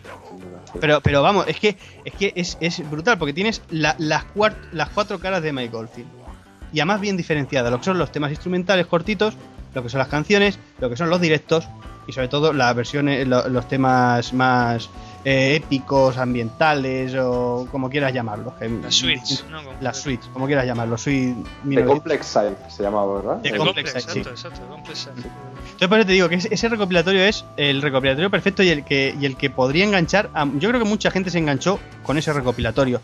Y ya te digo, y lo bueno que tiene ese recopilatorio es que no viene la famosa melodía. Sí que está la campana porque el logotipo ya era de Oldfield, ya, ya era la campana, pero no está esa, ese, ese tema. Entonces le da cierto más valor, porque en otros recopilatorios, de hecho en casi todos los demás recopilatorios, sale, sale, sale el tema de la campana. Hay, recopilatorios como por ejemplo el, el eh, Episodes, que tampoco sale. Quiero recordar que en el, en el Music Wonderland tampoco sale. en esos recopilatorios, fíjate, y son recopilatorios que a, lo largo del tiempo dices, hostia, esos son los recopilatorios chulos, los buenos. Porque nadie se acuerda de, hombre, si te acuerdas del Elements o te acuerdas del 25 este que sacó Universal o el, o el Two Sides y tal, sí. Pero los recopilatorios que digas buenos donde había la música buena de Olfi, normalmente no llevaba la melodía de, del piano. Y eso es lo curioso, es curioso. De hecho, yo el recuerdo que tengo de verdad, o sea, de, toda aquella época fue que hasta que llegó el Tubular Bell 2, en el fondo no, no había tanto o sea, no había tanta, tanta, bombo tubular, o sea, no había ni, ni tanto pianito haciendo tan, ¿sabes? O sea, Realmente ayudó la secuela a sí, fue después. Otra, otra cosa, hablando del Complete que me acabo de acordar, la primera vez que escuché de Complete, eso nunca lo olvidé, fue en casa de, de un amigo que se había comprado un equipo de estos de música, pero de la hostia, no de lo siguiente. Estos de, de, de, los que van con válvulas, de los que tienes que esperarte 10 minutos o 20 minutos a que se calienten las válvulas para poder escuchar la música. O sea, brutal. Y me acuerdo de sentarme en el centro, porque además era una habitación que la tenía, además la tenía acústica, la tenía puesta así con el techo así hacia arriba y tal, para que sonase la música de, la leche. Y me acuerdo de sentarme en el sillón, empezar a ponerme de complete, y cuando llegó Jungle Gardenia dije, véndeme el disco. o sea, lo quiero. O sea, lo quiero. O sea, eh, fue brutal. Y ya te digo, era la época en la que empezaba con Michael Field. ¿Sabes lo que te digo? Por eso te digo que son cosas, me llaman la atención. Otras cosas que a lo mejor la gente ni siquiera ha escuchado o que ni siquiera sabe que, existe. O que, o sea, un Gardenia, un tema que ni siquiera está en un disco. por eso te digo que, son cosas que la gente. Eh, es, inexplicable como la gente dice, no, es que Tubular Bell, tú, yo estoy ya hasta la dice que la gente diga, no, Michael Field, ya, yo antes de escucharme el Tubular Bell de Michael solamente sabe hacer Tubular Bell. Que no, pijo, que no hace solo Tubular Bell. es que esa gente tampoco habrá escuchado posiblemente el disco entero, porque mm, a los fans. Es lo que te estaba diciendo antes. Realmente se guían por las portadas. Sí, sí, guían por, las portadas. Ve la portada y ve tres campanas tubulares en, eh, de distintos colores y un recopilatorio en el que sale un campanón de varios colores y dice: Este tío solamente hace campanas. No, no. En vez de Millennium Bell, hay cosas que no se deberían de haber publicado, pero bueno, ya que las publicas. es que la hostia, lo de Millennium Bell es que hasta la. Yo tengo el poste de Millennium Bell en tamaño grande, que me lo consiguieron en el corte inglés y tal, tamaño grande. Joder, y ahí se ve totalmente, se ve la campana. es que, es que ni, siquiera, ni siquiera la escanearon bien, tío. Que está, está hasta con cuadraditos, tío. Que está, está mal escaneada, joder, tío. Llegaremos a ello, llegaremos también a Millennium Bell. Eh, pero bueno, realmente. Sería faltar ello, si nos importa. Sería ponemos el disco que la gente escuche y saque sus, conclusiones. Junto a también a Light Handshake, que también llegaremos. El tema de, bueno, eh, hablando de los recopilatorios ya que estamos, mm, ¿qué extractos más aparecen en los recopilatorios? Bueno, The Best of Two Bells, hablamos de The Best of Two Bells, eso realmente fue necesario, eso sí que creo yo que es el peor recopilatorio de Mike Oldfield. ¿Cómo haces un recopilatorio de, de un, yo qué sé, de, de, una minúscula parte de una carrera de un hombre? Es que no eso yo creo que fue el típico disco, salió en el año 2001, pues bueno, aprovechando el 2001, Virgin tampoco tenía mucha, porque vamos, en el 2001, teniendo ellos todavía los derechos de Tubular Bells y viendo lo que 5 o 6 años después hizo Universal con ese pedazo de cajusco, dices, eh, ahí dices, ¿y para qué, para qué tanto tanta historia? Hice un artículo para, para el fanzine Norabidu, no sé si se publicó, creo que sí que ese se publicó, el otro no dio tiempo porque el fanzine se terminó antes que titulaba, que lo ponía yo como eh, Tubular Bells, eh, de besos Tubular Bells o cómo gastar un cartucho de tinta negro. sí, verdad, sí, verdad. Básicamente, no, o sea, es que no tiene otra cosa ese, ese, ese recopilatorio. Es que es feo lo hasta único, el diseño. lo único, lo único que tiene es que, lo único que tiene es que, por ejemplo, eh, tienes el Pillow Man separado. O sea, lo que te digo, que a la hora de cortarte ese trocito, si te gusta, pues mira, ahí lo tienes y tiene pistas separadas. Pero es que básicamente es que está, está mal montado. O sea, No, es que yo lo que... te empieza a montar en la primera parte del Tubular Bells eh, con, eh, eh, por ejemplo, vamos a ver, si tú vas a meter cosas del orchestra al Tubular Bells, lo que tienes que hacer es en vez de meter trozos de orquesta, mete el último trocito donde sale Michael Field tocando la guitarra, que es lo que realmente es lo único que importa de ese, de ese disco. Todo lo demás es obviamente imprescindible. Mete ese trocito, mete dos o tres extractos del Tubular Bells, metes eh, lo del Tubular 2 y el Tubular 3 y alguna otra chorradica. El Michael, habría sido un buen momento para meter el Michael Field single. Exacto. Y ya está. Y haces un recopilatorio curiosote que habría que pasar con más pena que gloria, pero bueno, habría tenido un par de joyitas. Yo creo que lo peor de, de recopilatorio, porque es que yo sigo pensando que de Millennium Bell no forma parte de Tubular Bell, por mucha campana que haya, es que no tiene nada No. que ver. No, y van no. y me meten de Millennium Bell en ese recopilatorio del de Besos Tubular Bell. O sea, es que yo creo que. Sí, la O es que sea, eh, ahí se, se coronaron. se coronaron Y además, totalmente. estaba muy bien el- la lo que son las primeras pistas que van intercalando la versión original, la orquestal, la exposed. Si hubiesen hecho todo Eso el está logradillo, sí. si hubiesen hecho todo el tubular pero así de esa forma, yo creo que te hubiese quedado muy curioso. Por eso digo, empieza, empiezan bien, pero luego empiezan a mezclar con la parte instrumental, luego cortan, te meten el Peel Down Man con la eh, con tal, y luego terminan con el Sailor Horpipe. Entre medias te meten el Sentinel y el tal, el Farabot de Klaus sin meterte el, el, el, el, el- el Secret. Yo qué sé, es un, es un disco que intenta. Yo qué sé, es que lo, lo veo tan. eh, mira, es un disco que yo creo que se hizo para seguir vendiendo tema de las reediciones que salieron. Porque viene ahí el- las reediciones ahí para que te las sigas Sí, comprando de y poco lleva el, más. lleva el mismo diseño que la Sí, sí, por eso digo, es que, es que mm, lo tengo ahora mismo en la mano, es que, no- es que igual que igual que el tubular, que el, el Millennium Bell, que hasta la campana está mal escaneada. Tío, es que ni Sí, siquiera cogió la campana, porque la campana sigue teniendo lo- los, los trocitos así azules de- del, del mar, que, que sí que estaba bien hecho en la portada original, y es que aquí directamente cogió la campana, la recortaron de aquella manera y la cascaron sobre un fondo negro que ni siquiera... ¿Dónde que vas a poner? No, eh, un recopilatorio con campanas. Pues bueno, pues Ah, bueno, hablando de la, de la portada de, de Tubular Bells, eh, ¿creéis que es la mejor portada? Sí, es verdad que hoy día ya la campana está muy vista, pero en su día cuando visteis por primera vez esa campana en el Tubular Bell original, ¿qué, qué sensación os dio? Yo flipé, yo a mí me, me- me encantó y es una de mis favoritas. No sé si ya es como, como bueno, por, por- por lo que significa Michael Field para mí, pero yo creo que es creo que es un portadón, o sea, a mí personalmente. O sea, dentro de las imperfecciones que tiene, que luego es verdad que miras y, y la playa no es la playa más bonita del mundo, que eh, de hecho hay como, bueno, aparte de los huesos, es, es como que está un poco sucia, bueno, no- o sea, no... Como no el disco. tan- Sí, sí, eh, Eso es. El eso disco es. está sucio también. Pero a mí, pero a mí también personalmente es la mejor, la- es la portada que más me gusta. Es la portada, sin, sin ser el disco que más me gusta, sí que es la portada más- que más me gusta, porque, porque es un, como dice Paco, estoy de acuerdo con él, es un portadón. Tío, es que se te tiene que ocurrir algo tan icónico como eso. Es que, es que no se le ocurrió una portada, se le ocurrió un logotipo. Es que estamos hablando de un logotipo, es como la lengua de, de, los, De los de los Rolling. Rolling, Sí. o yo que sé, o alguna o algún otro que tenga así un logotipo así, el logo de ACDC o yo que sé, alguna cosa, es que es, es un logotipo. Michael Field lo que hizo, eh, sin darse cuenta, es hacerse su propio logotipo. Y es bestial, o sea, es preciosa, sí. pero preciosa. Luego ves la portada, la, la de la reedición que hicieron, eh, creo que hay una, una reedición, no sé si es japonesa o no sé, que quitaron lo- los pajaricos. Ah, sí. Luego, luego hay otra, luego hay otra en la que, en la que la, la del 2009 que la campana es, es vectorial. Vale, sí, pero no es lo mismo. No, ¿Sabes lo que te digo? La original es es eh, lo que tiene es eso, la imperfección del original, que está, que está la, imagen un poco, que está un poco borrosa. ahora mismo la tengo delante, sí es verdad que en la edición del 2009 no aparecen los pájaros de la portada. pues los quitaron, entonces por eso digo, esas imperfecciones es lo que hacía del mismo... Vamos a ver, lo, bueno que tiene la portada tú lo ves que refleja lo de dentro en lo de fuera. Es decir, las imperfecciones que, ves, en la, eh, que ves afuera. Es decir, la, la, la parte de atrás de, de, la carátula cuando se ve la playa, como dice Paco, de los huesos y tal, eh, eh, están hasta desenfocados. Eh, la música de Tubular Bells muchas veces está desenfocada, es decir, está, está mal, mal grabada, está desafinado los instrumentos, entonces va todo, y entonces ese disco es, como dijésemos, la, perfección imperfecta. Una pregunta que tengo para, vosotros, por curiosidad, por, divagar un poco. Si el disco se hubiese llamado Breakfast in Bed, eh, en la portada hubiera salido el huevo saliendo sangre y lo hubiera firmado Michael Oldfield, ¿vosotros creéis que hubiera trascendido tanto? Yo creo que no. Yo, a ver, yo creo que es que el icono, como dice Anselmo, el icono de la campana es que hace mucho, la verdad. Sí, pero volvemos a lo mismo. Es un icono, es decir, es una imagen. Sí, pero hay que quedarse con la música.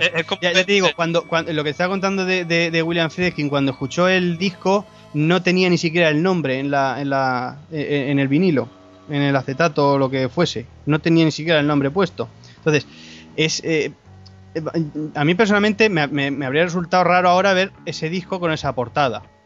Vale, pero a lo mejor si desde siempre, si hubiese, como el Ministerio del Tiempo, si hubiese, si hubiesen cambiado la portada para dejarla, para dejarla con el Breakfast que se viese el, huevo echando sangre y tal, pues a lo mejor estaríamos hablando de otro icono de. Sí, a lo mejor. Ya te digo, por ejemplo, la, portada de King Crimson, puedes decir, joder, es que la portada pues está hecho con cera Manley de estas, está muy bien, pero es una cara. Pero fíjate, es una portada icónica, tío. Pues vale, pues es una portada que está ahí chula. Eh, eh, Calin London, ya ves tú el Karim Londo que, portada tiene, que es un tío así agachado con una guitarra que parece que se va. Y dices, pues es un portadón, ¿sabes lo que te digo? Pues quién sabe si a lo mejor, si a lo mejor, si no hubiese salido eh, la campana, hubiese salido otra cosa. Por eso te digo que eh, es que todo es muy subjetivo. Pues a lo mejor eh, la campana se habría ocurrido de otra manera o vete tú a saber. Por, ejemplo, un diseño de la campana fue el, diseño que salió en Airborne, que es otro de los diseños así que se, más o menos se barajaron para hacer la portada. ¿Que quedó este? Pues quedó este porque, bueno, pero ya te digo, el, tema de la portada, si nos quedamos al final en, si, en la portada, nos, eh, nos convertimos en, los que ven a Michael Field desde fuera. En los que solamente se, fijan en, los artistas por la portada. Ah, esta portada me gusta, me la compro el disco porque tiene que estar bien. O esta portada la he visto en un montón de sitios, el disco tiene que ser bueno. hay, hay, portadones que son la hostia y los discos son una mierda. Y, y portadones que son más bien cutrecillos, como por ejemplo Thriller de Michael Jackson, que es un, ya ves tú la portada de Thriller. Es una mierda. Es el disco más vendido de la historia de la música. O sea, es, es no sé, no, tiene nada que ver una cosa con la otra. Sí que es cierto que. Pero impresiona, impresiona, vamos. Yo, Hombre, por supuesto. Es decir, yo ver, yo ver una campaña. Yo me imagino, yo cuando vi el póster de que venía en la versión del, del 2009, la, la portada del Tubular Bells a tamaño considerable. Imagínate verlo en una tienda de discos. A mí me gustaría tener, a mí me gustaría tener la portada, la portada del Tubular Bells a gran resolución para hacerme yo un canvas, pero bien hecho, no lo que vendió Universal a 200 pavos, ¿sabes? Que en el Mediamar por 60 euros te hacen uno igual. Pero claro, tienes que tener la portada bien escaneada. Yo la tengo en el, en el salón de casa, pero, hmm. no, está bien, o sea, me lo encargué y, tenía que haber pillado una foto de mayor resolución. Por eso digo, es que, es que yo lo que he oído es que no, que no está, que no es la, típica, ¿sabes lo que te digo? Está ahí todo perfecto y tal, sino que, está rescalada y toda la historia. Por eso te digo que me resulta me resulta extraño, pero bueno, a mí me gustaría tener la portada a gran resolución y eso sí que yo me lo puedo hacer bien y tal y se puede, porque tú ya teniendo la portada puedes retocar para que quede bien y hacerlo, porque lo que sí que tengo es eh, eh, las portadas de los discos en, tamaño CD, los tengo los tengo enmarcados y los tengo los textos a ver en sitio y tal, pero bueno. Pero te digo, es una portada icónica, es una portada que queda bien como obra de arte colgada en una pared. Es un, es un bonito cuadro es un bonito cuadro, pero bueno, te, tiene que gustar la música. Y claro, si te queda solamente en la portada, pues estamos en la de siempre. Pues vale, pues es una portada. Pero ya te digo, lo importante para mí es lo de dentro. Y si lo de dentro vale, ya afuera puede ser lo que quiera. Por eso digo que, puede llamar los discos Tubular Bell 8, Tubular Bell 2015 o Tubular Bell 22.345. Que si mientras que lo de dentro sea bueno, para adelante, para adelante hablando ya y finalizando un poco el tema de los recopilatorios, si os parece bien, en cada programa iremos formando o armando el recopilatorio definitivo de Mike Golf como lo veríamos nosotros. ¿cuál es el extracto de Tullal Bells que vosotros pondríais en el recopilatorio definitivo de Michael Field? Si tenéis que escoger un, un momento de Tullal Bells. Yo, vamos a ver, basándome en, en- en los cortes del Tour 2003 para organizarnos. Joder, esto es que has pillado, esa la tenías que haber, la tenías que haber dicho para prepararla, tío. Eh, mira, A minor tune y blues Correcto. podrían ser una parte. Luego, por ejemplo, Peace y Harmonics podría ser otra. Ambient Guitars y The Silo Horpipe. Yo cogería esos tres trocitos. ¿Qué dices tú, Sala, eh, Paco? Yo, yo soy más clásico, entonces a mí yo me quedaría. Siempre he sido fan de, de la parte final de la primera. Sí, bueno, es que la metería. Lo que pasa es que eh, si Lo que pasa es que, claro, es como. Sí, es verdad, que Está es demasiado obvio. esa parte. Sí. Eh, Yo eh, eh, mm, voy más a lo que es eh, lo, lo- lo raro y lo que queda así como más... Lo que la gente le puede sorprender. Porque yo eh, conozco gente que, que- que muchas veces... eh, no, yo tengo un amigo, además además es una anécdota que parece que, que- que ha pasado más de una vez. Yo una vez estaba en mi casa escuchando el Tubular Bells y qué puta casualidad que siempre vienen los momentos en los que suena una música que dices, esta no es precisamente la música que me gustaría ponerte para que escuchases. Y, y que entra alguien y está sonando el Pilda Human. Dices, tío, ¿qué estás escuchando? ¿Sabes? Dices, no, no, espera, espera, espera, espera, que esto cuando acabe ya verás qué bonito. Ah, quita eso, quita eso, ¿sabes? Son cosas que. Claro, es que después de Pilda Man viene una- un bellezón. O sea, como son las guitarras ambientales que son un bellezón. Pero te digo, yo cogería esos tres trocitos porque son trocitos muy cucos, muy bien trabajados, que los puedes escuchar perfectamente con los ojos cerrados. Imagínate ahí al tío tocando. Además, son trozos en los que se le oye respirar en Sí, la mayoría. sí, sí, sí, sí. Entonces, por eso a mí me gustan esos trocitos. Pues, un, un- quizá lo que más me gustó del Tour del 2003, lo que más me gustó fue cuando en la, al final de la primera parte se oía a Michael Field respirar. Sí. Eso yo creo que fue el momentito que dije, ay, es- ese es el momento de- del disco. Que es cuando ese momento que se permitió esa pequeña imperfección en el disco. sí. Sí, bueno. ¿El Tular, ¿El Tular del 2003 lo meteremos en las tertulias también? O... Si queréis, sí. Si queréis, sí. O sea, la verdad es que yo creo que hay bastantes cosillas que rescatar de ese disco. Entonces yo creo que se merece también un mini programa, ¿no? Sí, hombre, por lo menos hablar de, la, de las maquetas que se supone que, También, bueno, la- ahí. Las ediciones, bueno, la edición en 5.1 y todas esas cosas. inter- Es curioso, macho, es esa edición tela para conseguirla, ¿eh? Yo me acuerdo en Albacete, tela, o sea, porque la encargué bien encargada en tipo, pero bien encargada. Que los DVD audio no, no han Sí, trajeron, trajeron al, al- a los 4 o 5 meses de encargarla yo, trajeron una. Y, y uno que yo me sé, la enganchó. Se la quedó. Y tuve que, tuve que encargar otra. Y ya, y ya trajeron dos. Y, y- y de hecho se vendieron las dos. O sea, por eso digo que es un, es un, es un disco que se veía. Lógicamente, yo creo que se vendió más por el tema de las, de las De las maquetas que por otra cosa, Sí, porque la sí. remezcla es bastante de andar por casa, pero coño, las maquetas tenían lo suyo. O sea que Sí. se podía hacer, se podía hablar de ese disco también. Yo lo compré el día que salió. Estaba en Madrid Rock en la puerta directamente. Y, y te- y tenían solo tres copias a que habían traído. Y, y nada, me la llevé. Yo la tengo en la, en la caja, en la caja que salió con los dos DVDs de, de, de Warner, sí, el del Tool Ah, sí. 2 y 3 y el Sí. Millennium Bell. Y la verdad es que es muy curioso. A mí la verdad es que me, el tema de, a ver, si ponemos a comparar Tool Bell y Tool Bell 2003, yo hay partes que, que me gustan mucho del Tool Bell 2003, que la, de hecho las partes digamos más rockeras las prefiero en el Tool Bell 2003 al Tool Bell original. Hombre, porque están, porque están afinadas. Está, por eso digo, están perfectas. y Además que suenan bestiales, o sea, bestiales. Pero sí es verdad que, por ejemplo, yo eh, es que casi mm, me da un ataque al corazón. ¿Cómo es posible que la, el final de la primera parte, que le costaba tanto tocarlo al bajo, la tocara con un bajo normal y el bajo de la, de la intro suene Eso un... fue, eso creo que fue el mayor error que ha tenido Es un Oldfield error, en mucho pero tiempo. sí. Y creo, y creo que, que ese disco, ya, ya lo hablaremos en ese momento, creo, pero yo creo que ese disco, lo, lo que ha hecho que ese disco no sea tan, tan bien visto por los fans, es precisamente esos minuticos de bajo, Ese bajo. de ese bajo, ah, Ese- de bajo sintetizado. ese bajo Porque es la eso leche. Yo mata, cuando lo oí, me, uf, uf, Mata totalmente el disco. O sea, un tío que, que era bajista, y además un bajista cojonudo, porque un tío que es capaz de hacer melodías de guitarra con el bajo es para hacerle la ola. Entonces, que llegue y, ha- y que regrabe ese disco tan importante que compuso, ojo, que es que el Tubular Bells lo compuso tocando el bajo. O sea, que muchas melodías del Tubular Bells tocadas a la guitarra se compusieron Michael Field tocándolo con el bajo, que tiene que tela. Y que llegue a la regrabación y te mete un bajo sintetizado y además en plan cute de estos que valen 5 duros, Fatal, eh, fatal. Venga, hombre. Eso. Ese bajo lo grabó, eh, además, eh, según recuerdo por entrevistas de, de esa época, o sea, es realmente la guitarra, pero que le puso un sonido de sintetizador. Él estaba en esa época, pues, con ese tipo de, de historias. Lo- Pues Él lo que estaba no- con, con el saxofón guitar, si es que. Eso es. El saxofón guitar Sí, es, es verdad. que, es que tela. Yo cuando escuché, me acuerdo que se filtró un minuto. eh, en, en aquella época, claro, estábamos todos ansiosos por escuchar. porque recuerdo que sabíamos que estaba trabajando en una grabación. Y, y- y recuerdo que no sé cómo alguien accedió a, a un minuto a través de, de- de Creo que buscar. fue, un- eh, fue en un programa un- de en radio. un programa de radio lo Exacto, pusieron, sí. Pusieron un par de extractos, sí, creo recordar. Sí, puede ser. Y cuando escuché el bajo, o sea, dije, ya, ya está, ya la ha cagado, tal. Pero es que luego, curiosamente, el resto del disco sí que No tiene bajo. tiene nada que Sí, sí, ver, pues, eso es lo que te digo, es que, es que es- se- eh, eh, en, el, en, el, en el tema icónico del Tubular Bells, que es el inicio, Baila caga. Eh, Qué impresión. es que te- y ya, y ya luego, ya, y- tú ya vas escuchando el disco sugestionado por ese bajo. Ya piensas Es. Yo no sé qué coño le pasaría por la cabeza Sí, es verdad, sí, es verdad. es para, para, para, para hacer semejante tropelía, tío. Meter el bajo, es que, es que, es que encima, es que, en serio, es que, es que está hasta, hasta mal hecho, o sea, es que es...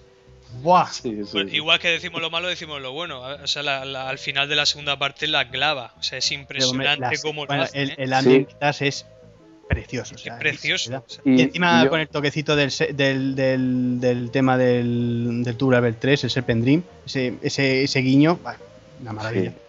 Yo, de- aún así, fíjate que lo, que lo he escuchado muchas veces y a mí me, que me encanta analizarlo y decir, a ver cómo hizo esto, a ver si lo hizo en varias tomas, a ver si tal. Y todavía no sé cómo. ¿Cómo lo de hizo, verdad, no? ¿Verdad? O sea, cómo lo hizo porque está. O sea, es impresionante. Parece que está. Hay, hay veces que te pones a copiar. Cosas y, y se nota que estás copiándolas porque te salen demasiado perfectas incluso, pero es que esto es como tiene hasta ese halo de imperfección. eh, no sé, o sea, es, es la hostia. Para mí es, es brutal. De hecho, es mi parte favorita del 2003. Sí, sí. De hecho, ya te digo, y, y él mismo lo decía que, que esa fue la parte más jodida de grabar para él, porque era la parte más técnica y la que más tuvo que ensayar. Es decir, todavía tiene más mérito porque si es la parte que más has tenido que ensayar, como dice Paco, luego hacerlo de tal manera que suene tan tan bueno, pum, hecho de como que parece de una toma y, y que, y que va todo y que, y que todo fluye, que no parece artificial, tiene mucho mérito.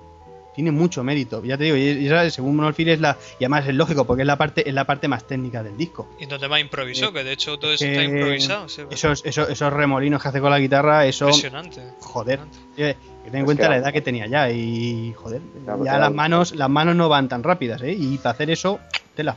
Yo tengo que decir como, como guitarrista, eh, a mí me, bueno, eh, me da muchas veces por sacar solos clásicos, ¿no? De, de- de, yo qué sé, pues de Pink Floyd, de Dire Streets, de tal. Me gusta grabarlos y los pongo en el canal de YouTube y tal. pues, es un poco como un pequeño hobby que tengo. Y pues yo reconozco que cada vez que tengo que sacar un solo de Mike Oldfield, hace poco saqué, ya llegaremos a Madonna, el, el, el Fast Triplets este de Madonna. Y cada vez que tengo que sacar un solo de Mike Oldfield, las paso putas, putas, putas de verdad. O sea, es con pero con mucha diferencia. O sea, más marciano que cualquier. O sea, que Knopfler, que, que David Gilmour. eh, Es que la, la diferencia con, con, con Gilmour y con Knopfler es que esos dos músicos no son autodidactas y, y- y son más técnicos a la hora de tocar. Te tocan muy rápido, sí, pero te tocan muy rápido técnicamente. Michael Field es, es, es a lo que da. ¿Sabes lo que te digo? Es, es, es, es más racial, es lo que él siente, lo toca porque. y no sabe cómo lo hace, pero lo hace. Y, y eso es más jodido de lo que estábamos hablando antes, a micrófono cerrado, el tema de, de los, de, la- de los libros de partituras. Sí, en los libros de partituras te viene la melodía tal cual y la, y la clavas. Pero te falta el toque ese que le da él, la velocidad en. Porque las notas, a lo mejor una nota la larga más, otra la corta menos, luego mete dos en una, luego hace cosas raras con los dedos. Y eso no lo hacen lo- los guitarristas técnicos, que son los que los que dicen, "Ah, este es que es muy bueno porque toca así súper rápido, no sé qué, tal, tiene mucha técnica, no sé qué, Eric Clapton hace no sé qué tal. Pero son músicos que, que han estudiado para eso. Michael Field no ha estudiado para eso. Entonces se nota. Michael Field lo saca del alma realmente. O sea, Por eso digo, es que eso es lo, eso es lo jodido y eso es lo, y eso es difícil porque tú puedes copiar una cosa, pero, pero como dices tú, copiar un alma o copiar claro, un sentimiento, su pellejo, claro. eso es otra cosa, amigos, eso es otra cosa. Sí, sí. Es, es, es- o sea, Michael Field, eh, yo creo que, bueno, no me cabe ninguna duda, Eh, lo que pasa es que, claro, su cerebro es, debe ser como polvos pica pica, efervescente, no sé, o sea, debes... Pero creo que si él se hubiera centrado en ser guitarrista y en... Hmm. Eh, yo estoy convencido que sería uno de los mejores guitarristas del mundo, pero con, mucha diferencia. Él tiene una facultad natural y, de hecho él no, no, yo no creo que toque mucho. Bueno, evidentemente ahora no toca mucho la guitarra, pero ha hecho tantas cosas que no es que le haya dedicado tanto tiempo. Lo que pasa es que tiene una habilidad pues natural que la coge y, le, le empieza a sonar. Pero es un grandísimo, grandísimo, grandísimo guitarrista. O sea, siempre, siempre lo he pensado, bueno. Yo siempre he pensado eso, que, que, el problema de Michael Field es que no se hubiese dedicado más a la guitarra. También es cierto que, que, la propia discográfica y gente de su entorno le decía, bueno, toca otros instrumentos, hace otro tipo de música y tal. Y entonces eh, en los 80 se dio más a por el pop, que, que tiene la guitarra es menos importante que la música que estaba haciendo hasta el momento. En el propio Incantation ya vemos cómo la guitarra la deja más de lado. para, y, ahí empieza, en Incantation empieza ya, empiezas a decir, joder, si, si empieza a dejar la guitarra, empieza, mal vamos. Ya te digo, porque Michael Field técnicamente es más, más que otros guitarristas que se consideran, David Gilmour, Knopfler, que se consideran eh, creme de la creme en, técnica y en tal, yo creo que personalmente Michael Field los supera. El problema es que no los ha superado por una razón, porque no, porque Michael Field no ha querido superarlos, porque no se ha, no se ha interesado en, en, llegar a ese nivel de excelencia. Él tocaba bien, decía, yo hasta aquí llego. Y dices, joder, si, si tocando más o menos como tocas tú, haces cosas que mucha gente no puede ni siquiera copiarte, imagínate si encima le dedicas, te dedicas exclusivamente a eso. O sea, es que habría sido, pero el recopón.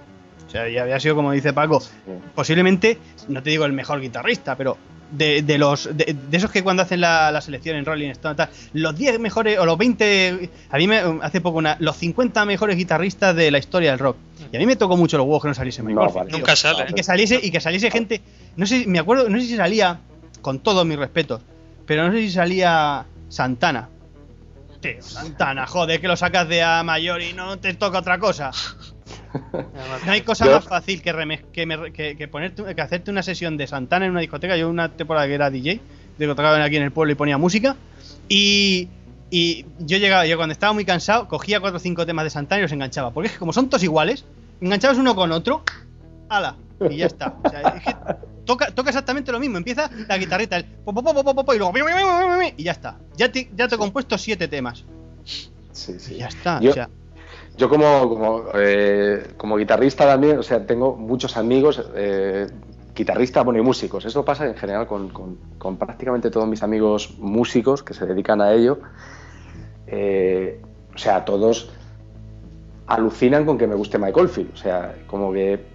Pero es que ni uno, ni uno solo hay que digas que, hostia, que le tiene ahí gran... O sea, el, el que, el que más respeto le tiene pues se calla, ¿sabes? Pero, pero en general está muy, muy, muy, eh, muy mal visto. Mal visto no, es como...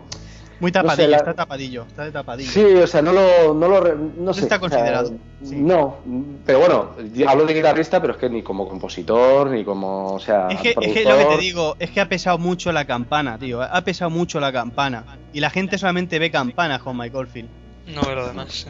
Y, y, y, eso, y eso quieras que no, jode mucho, porque ya te digo, es que los mejores solos de guitarra de Michael no están en Tubular Bells, pero ni de, ni de broma.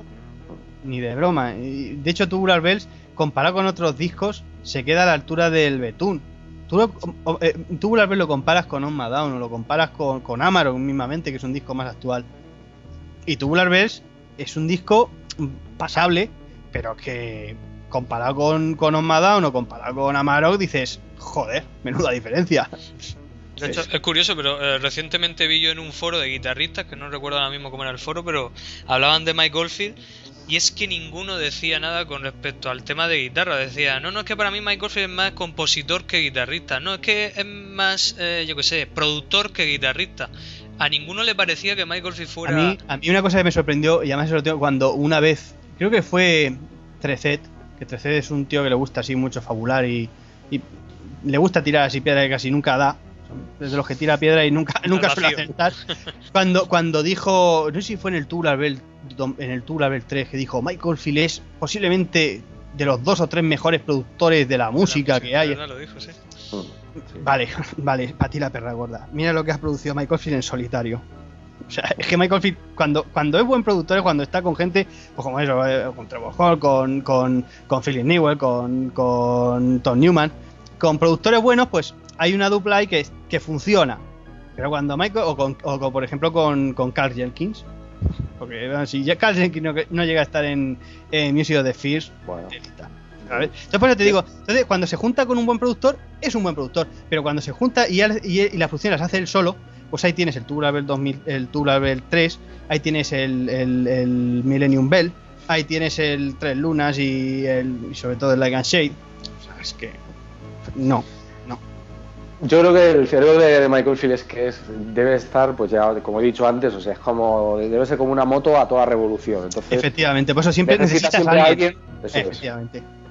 Y, Y por eso Tom Newman, Tom Newman le tenía pillado el punto, tío. Tom Newman le tenía pillado el punto, pero, pero, pero bien pillado. Es una putada, porque si Tom Newman no se hubiesen peleado en, en el 96, Por una no, ridiculez, no ¿no? hubiese, por una gilipollez, no hubiésemos tenido, posiblemente, ni mi- bueno, posiblemente Millennium Bell no hubiésemos tenido, eso lo tengo clarísimo. Y si lo hubiésemos tenido, hubiésemos tenido lo que realmente Oldfield decía sobre el papel. No habríamos tenido seguramente regrabaciones. O- o- y, y, y Tubular Bells 3, 4 y 5 posiblemente tampoco. Bueno, Light and Shade ni de coña. Por eso te digo que ese, ese tipo de, de- de productores en los que Michael Field, de hecho en el vídeo de Elements, Michael Field lo dice. Dice, no, yo soy un tío que tiene muchas ideas. Entonces yo necesito a alguien que me diga, esta sí, esta no, esta sí, esta no, esta sí, esta no. Porque si no, se, se aturulla, se aturulla, empieza, empieza a, a sus movidas y, y- y sale lo que sale. Y no, no. Sí.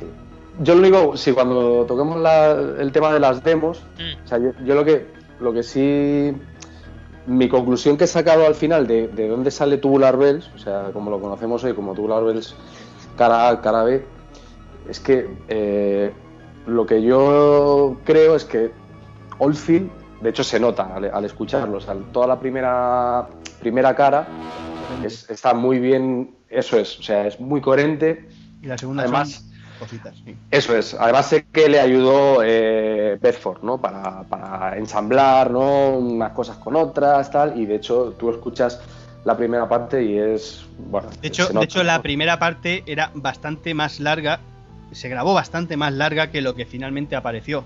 De hecho, eso eh, hay una parte que se llama, ya te digo, pero llevo años buscando el, el- porque es que no quiero que nadie me deje por mentiroso. Entonces yo sé que hay una parte que se llama The Silly Song, la canción idiota o el tema idiota, que se grabó y nunca se ha publicado, ni siquiera en las reediciones y tal. Y que viene y, y que en las demos sí que suena, que justo cuando termina la parte del piano y antes de que Sí, empiece. esa que suena. Así- pam, pam, pam, Efectivamente, eso, eso se llegó a grabar, eso se llegó a grabar y esos y, y hay dos o tres cortes que se cortaron de la de la de esta para que no para que lógicamente lo- los vinilos duraban 30 minutos cada cara como máximo. Entonces había que recortar por lo menos a 25, 26 para que diese tiempo a que la aguja pudiese llegar a la, a la galleta. Entonces, sé que ahí se recortaron tres o cuatro minutos del disco que no están y, y me sorprendió que ni siquiera en la reedición. Pero bueno, también es cierto que ese tipo de cosas se guardan para la reedición 40 aniversario, que está ya ahí rondando, ¿sabes? la edición 50 aniversario, que son, números más rimbombantes, y sacar, eh, pero ya te digo, hay, hay partes de Tubular Bells que se- y de hecho las maquetas, sí es cierto que las maquetas están sin tocar, pero también es cierto que no están todas, Sí, había- sí, había faltan más. cosas. Había más cosas. Bueno, pues ya que estamos, vamos a hablar también de las reediciones que tuvo Tubular Bells, porque bueno, no, no solo de secuelas también tuvo Tubular Bells, sino que tuvo unas ediciones, creo yo, muy curiosas. Evidentemente no podemos hablar de todas, porque nos podemos tirar aquí 4 o 5 horas. Pero hablando así de las ediciones más curiosas, por lo menos dentro de mi, de mi opinión, yo creo que la más perfecta en cuanto a sonido se refiere, y creo que estaréis de acuerdo conmigo, es la del 25 aniversario. La de. la del disco de oro. Exactamente. De hecho, es la primera versión del Tubular Bells remasterizada. como Dios manda, exactamente. Sí, porque lo que, lo que intentaron vender en el Elements es una remasterización del disco, que no sé yo cómo se pudo remasterizar el disco cuando ese disco en el año 93 estaba aún, entre comillas, perdido. ¿Vale? Entonces lo que, lo que suena en el, en, el, en el Elements, a pesar de que te dijesen que era un disco remasterizado, no está remasterizado. La primera remasterización es eh, la, de, la del año 98. De hecho, en el mismo libreto, Hayward lo dice, que se encontraba la cinta en un estado pésimo de, de conservación, que esa es otra. ¿eh? O sea, el disco, el disco que, que, que monta un imperio, que, haya, que se llegase a perder hasta tres veces, contado porque para cuando se hicieron las remezclas del box set, ya el disco ya estaba perdido, Sí. O sea, tela, tela, ¿vale? Entonces, eh, la primera re- remezcla de ese, de ese disco fue para fue para el, para el disco del, del 98. De hecho, yo cuando, cuando me compré por primera vez el Tubular Bells en, en CD, eso ya lo he contado, lo devolví dos veces, hasta dos veces lo devolví el CD. Porque cuando llegaba a la última parte y empezaba a sonar el ambient guitars, oía clics y decía, esto no puede ser. Y devolví el CD digo, este CD está mal. Y ya al tercer dije, al tercer CD dije, "Nah, esto es que tiene que ser así. Ya te digo, y si tú escuchas la versión del Elements, la versión de. Aparte de que no suena mm, bien, las cosas como son, no suenan bien. De hecho, hay, hay- incluso temas en el, en el propio recopilatorio Elements que, suenan hasta mal. Hay eh, la versión en directo del Punkadider, yo la tengo en single en, en vinilo. Y al principio suena así como un- una cosa rara al principio, cosa que no suena en el single, en el vinilo. Y no sé qué manera de remasterizar tienen, o sea, remasterizar para que una cosa suene peor. Es una nueva manera, una técnica que tiene Virgin, patentada. Y, y ya te digo, la primera versión, la primera versión de eh, bien remezclada y sobre todo bien bien remasterizada es la del 98, que aparte es la que se usó para la versión HDCD, Que es que- la, es la- la única que realmente suena diferente a todas las versiones en CD de los demás discos.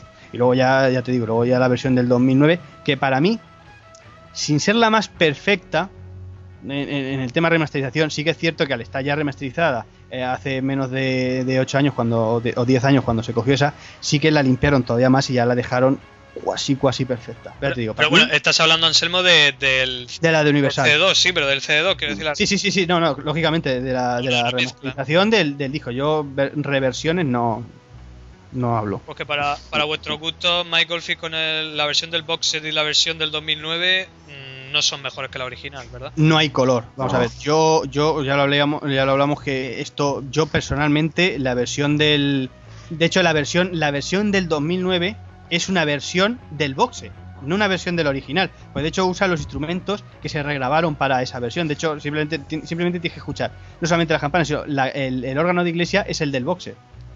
¿Vale? Entonces eh, yo le habría ahorrado el trabajo a Oldfield eh, y directamente habría metido la versión del boxer. Le habría retocado mínimamente, pero bueno, habría metido la versión del boxer. Y esa es la versión que hubiese usado yo como 5.1 también. Que de hecho ya estaba en cuadrafónico. Era simplemente añadir otro canal por ahí y ya está. o sea que- y, Y yo eso lo habría dejado. Sí, Como cu- curiosidad eh, también de la, del 2009, eh, las campanas se perdieron. Bueno, no sé si habéis visto la, la entrevista que hay en la versión deluxe, ¿no? que, que él explica todo. Y la- Eso sí, la- las campanas. Había como varias pistas que se perdieron, o sea que al recuperar el multipistas estaban borradas. Yo sospecho que fue porque al, ese multipistas debía ser una copia de otro de no sé qué, de no sé cuánto, porque cuando grabó el box set no le gustaría a lo mejor esto y no sé qué. y borraría. Y borraría. eso es, algo eh, ocurrió, pero las campanas al final, o sea, cuando eh, aparece el Plus Tubular Bells, eh, que sepáis que es, es- son las campanas que están sacadas del A minor tune, pero que están, eh, o sea, las amplía de ahí, ¿no? Eh, no sé si no sé cuántas notas hay en el A minor, no sé si son dos o tres notas de campana diferente y él creas eh, Le va cambiando el tono para que suene. eso es, y entonces la campana que oís al final, en el, en el, en- o sea, en el- la versión dos- de 2009, es la campana de A minor tune, pero cambiada las notas para que, para que suene. Y funciona muy bien, tengo que decir que está muy bien hecho. ¿eh?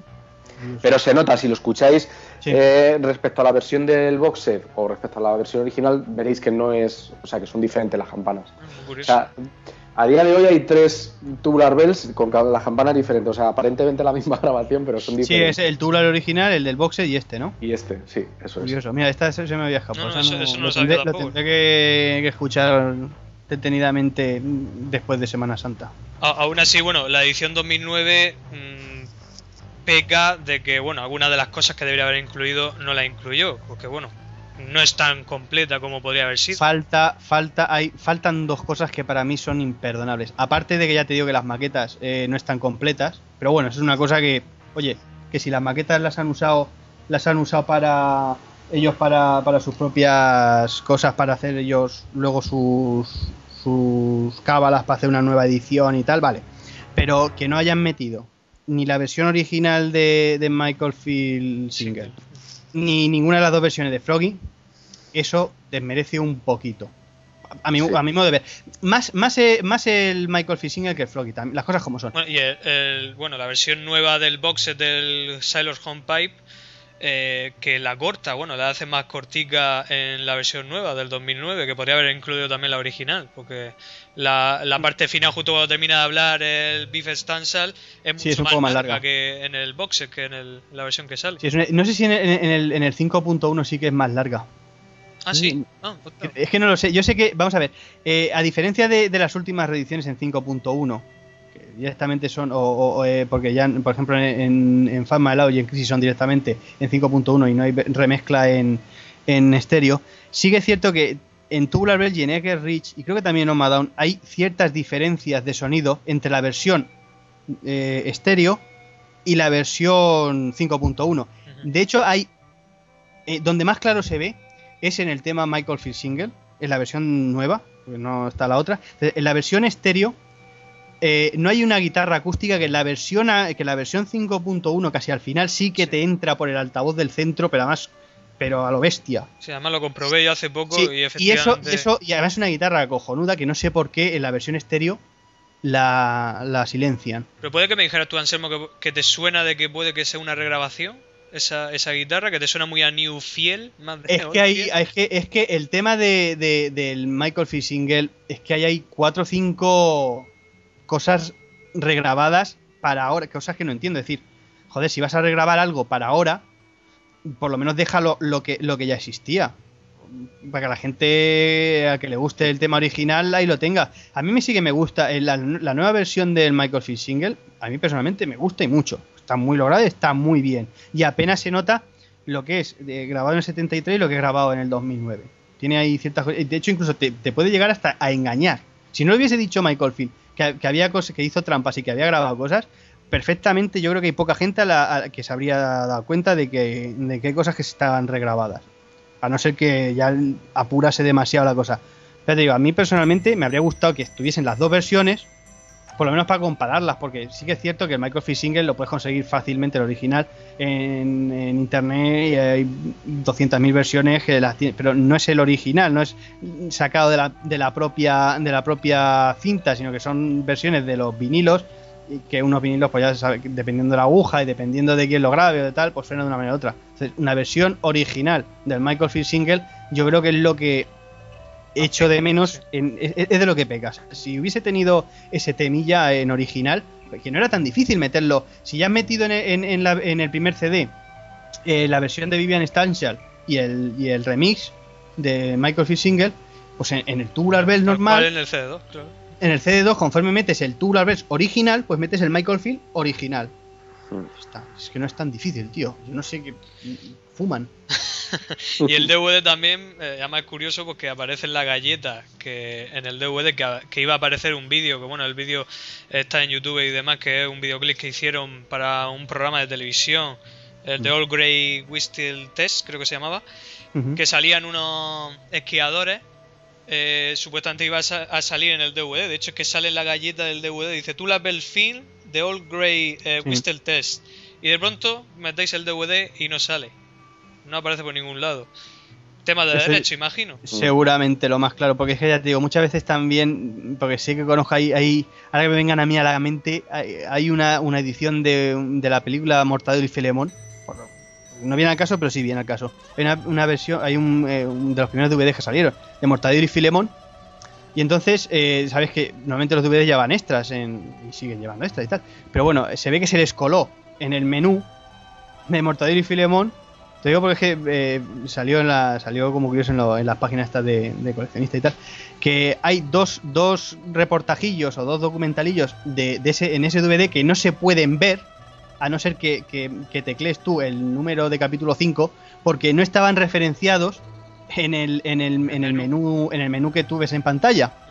Son como pistas ocultas que ni siquiera puedes acceder, a no ser que directamente sepas que es, la, es, es el capítulo 5, pues le das al capítulo 5 y entonces sí que te sale, ¿vale? Bueno, aunque. eh, Entonces yo creo que, que- yo pensaba que lo del Michael Field Willing Test este era, era eso, es decir, que se les había colado ahí en la, en la carátula, pero que luego no, le- no lo habían referenciado en el, en el menú, pero que sí que estaba ahí metido perdido en el, en el. Pero resulta que no, que es que ni siquiera está ahí. Digo, joder, macho.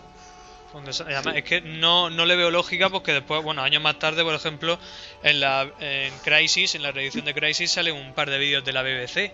Y esto supuestamente es de la BBC. No sé por qué por aquel entonces no le dieron los derechos para ese vídeo. No, a lo mejor es que ese vídeo de la BBC ni siquiera era de la BBC. A lo mejor es que eso- los derechos de esas imágenes eran de otra persona. Es que esas cosas, eh, esas cosas son cosas de estas de discográficas y, y derechos que eso ya se escapa a la realidad. Yo, como ha dicho Anselmo, si llegan a incluir ese vídeo, el Michael single original, el Frog y Buena County, o sea, ya hubiese sido perfecta, creo yo. Si es verdad que las demos, como dice Anselmo, aún hubiesen tenido más, porque existen más demos de. Mm. de Pero bueno, ya te, jugadores. ya te digo, eh, el 40 aniversario está cerca. Aunque bueno, antes tenemos el 35, si no creo recordar que... Será que- 45, ¿te refieres? Eso, el 45. Eh, tenemos, tenemos, si es que, si es que no ves que los son años que no ves. Es que hay, hay tanto, tantas reediciones y tantas versiones. Pero digo que, que el, eh, para el 45 aniversario eh, está ahí. Luego, bueno, si no sale en el 45, en el 50, bueno, el 50 que es un número redondaco, ese va a ser. Ese, ese, esa, ahí sí la caja la vas a tener que te la vas a tener que llevar con un trole. La caja de todo lo que va a llevar, ¿sabes? Va a llevar yo, yo creo que esa va a llevar hasta, hasta copias de ADN para que te puedas hacer tu propio Michael, ¿sabes? Y te toque el disco en directo. Eh, Porque ya creo que es lo que le falta. Y son las chorradas, o sea, lo que le falta, y realmente te puedes hablar de eso y dices, joder, si es que lo que falta son chorradas. Y lo que a mí realmente me interesa es lo que no meten, que son esos dos o tres temillas, pijo. Que mete eso, que eso es lo que nos interesa. Y no- luego ya no, no pones una caja que, que- una caja de que fuese del tamaño de un frigorífico, vale. Pero méteme esos dos putos temas, joder. No es tan difícil. De hecho, lo, único medio nuevo que salió en esta edición fue la, la Rogue Mix, creo que se llama, al final del tercer CD con las demos, que es una mezcla un tanto distinta, supuestamente del año 72, de la primera parte. Eso es una copia, lo que se suele llamar una copia de trabajo. Hmm. Mm. Es una. Pero bueno, es, es curioso y eso posiblemente sea lo más curioso de, de. Pues ya te digo, las demos ya las habíamos escuchado. Yo ya incluso me las había pasado a CD. Pero son Oh. tal cual, ¿no? Son las mismas de- del DVD audio, ¿verdad? Son Sí, sí, son exactamente las las mismas. mismas, ¿no? Son exactamente sí. las mismas, sí. Y, y ya está, y no lleva nada más. Ya te digo, lo único, pues eso, por la versión de Vivian Starshall, que ya la tenías en el boxer, y el Michael Fish Single, que ni siquiera te mete la original, sino que te mete una remezcla, y ya está. Y no tiene mayor historia. Y dices, o bueno. Ya hablando, bueno, ya vamos a ir enganchando con los temas inéditos, ya que estamos hablando de ellos. El Michael Field Single, de hecho, fue una idea del productor de los Beatles, ¿puede ser? Sí, sí, Sí, eso dicen. Es curioso. Él. Lo dijo él, sí, justo en Mm. el... ¿Qué que fue que un día le dijo, oye, mm, ¿qué puedo hacer ahí para promocionar el disco? Está, dice, pues mira, coges un, un- eh, tal tema, lo pones un poquito más tranquilito y lo vendes. Y dijo, ah, pues mira, buena idea, tal. Lo grabó y, ala, y ahí está. Y ya te digo, y, que, y además es un tema Precioso, Joder. sí, sí. precioso. Pero es que es una precisidad. Yo, yo me acuerdo de, de ponerle esto a mi padre cuando, cuando salió la reedición. Ya le, ya le dije, bueno, yo no le, realmente no le dije hasta que lo escuchó, no le dije, bueno, pues que sepas que esto es una remezcla de tal. Pero cuando lo escuché dijo, joder, macho, qué cosa más chula. Y esto no estaba y esto no está publicado y tal. Digo, hasta ahora no estaba publicado. Dice, joder, macho. Pero digo, son cosas que, que, con lo fácil que hubiese sido en la misma, como estábamos hablando antes, en el de Best of Tubular Bells, meter ese temita. O en la reedición de, de- del 2000, la reedición que hicieron en el 98 con el CD de oro, haber metido ese temita. O sea, es que no costaba tanto. Es que, y está ahí, y lo tenían ahí. O sea, que es que no. Pero bueno, no sé. Bueno, la, la edición del año 2000 la hemos, la hemos pasado un poco así como, como el No, pero es que la, de- la, la de- la versión del año 2000 poco es, es la versión del Es la del 98. 98. O sea, es que no tiene mérito ninguno. Poniéndole algún que otro error en los libretos y demás, pero por lo demás todo Sí. está bien. Sí, bueno, eso ya es Sí, otra. sí, como eso lo, del turbular verse que todavía me está resonando en la cabeza, el turbular verse ese que... Pues está diciendo, lo del Tubular Bells, lo del Turbular Bells, Tur- no sé si, si, si, si se copiaron del, del Exorcista, pues la versión original en DVD del Exorcista, eh, cuando todavía tenían el, el gusto de poner la- los capítulos que llevaba cada película, ponía Turbu- Turbular Bells. tur- En, la- en- en el, en el DVD de, de Warner pone Turbular Bells, instrumental. Ahí con dos cojones. Y Turbular Bells. Y, digo, y luego se, se ve que, que le cogieron tirilla y dije, pues nosotros también Turbular. Y es, es absurdo, tío. Las ediciones es, es- en serio. Son impresionantes. La- las reediciones por estar mal hechas, hasta estar mal hechas. Sabéis que se forma una campana con toda la Sí, parte. sí, ya- sí, sí, sí. El Island no, con el Island no puedes. El Eh, Island. Claro, es la hasta eso ya es como. Es que a lo mejor eso es Turbular Bes, es que no la ve. No, Esa será, esa será la R, sí. esa sería la Turbular Bes, claro. De hecho, yo tengo. De hecho, eh, no sé quién lo hizo. Que hizo la, el trocito. Que tiene cojones la cosa. Que lo tuviese que hacer un fan. Y hizo el, tro- el, el- el lomo del, del CD Es que para que se quedase bien. Y ya, y yo lo tengo bien, bien arreglado.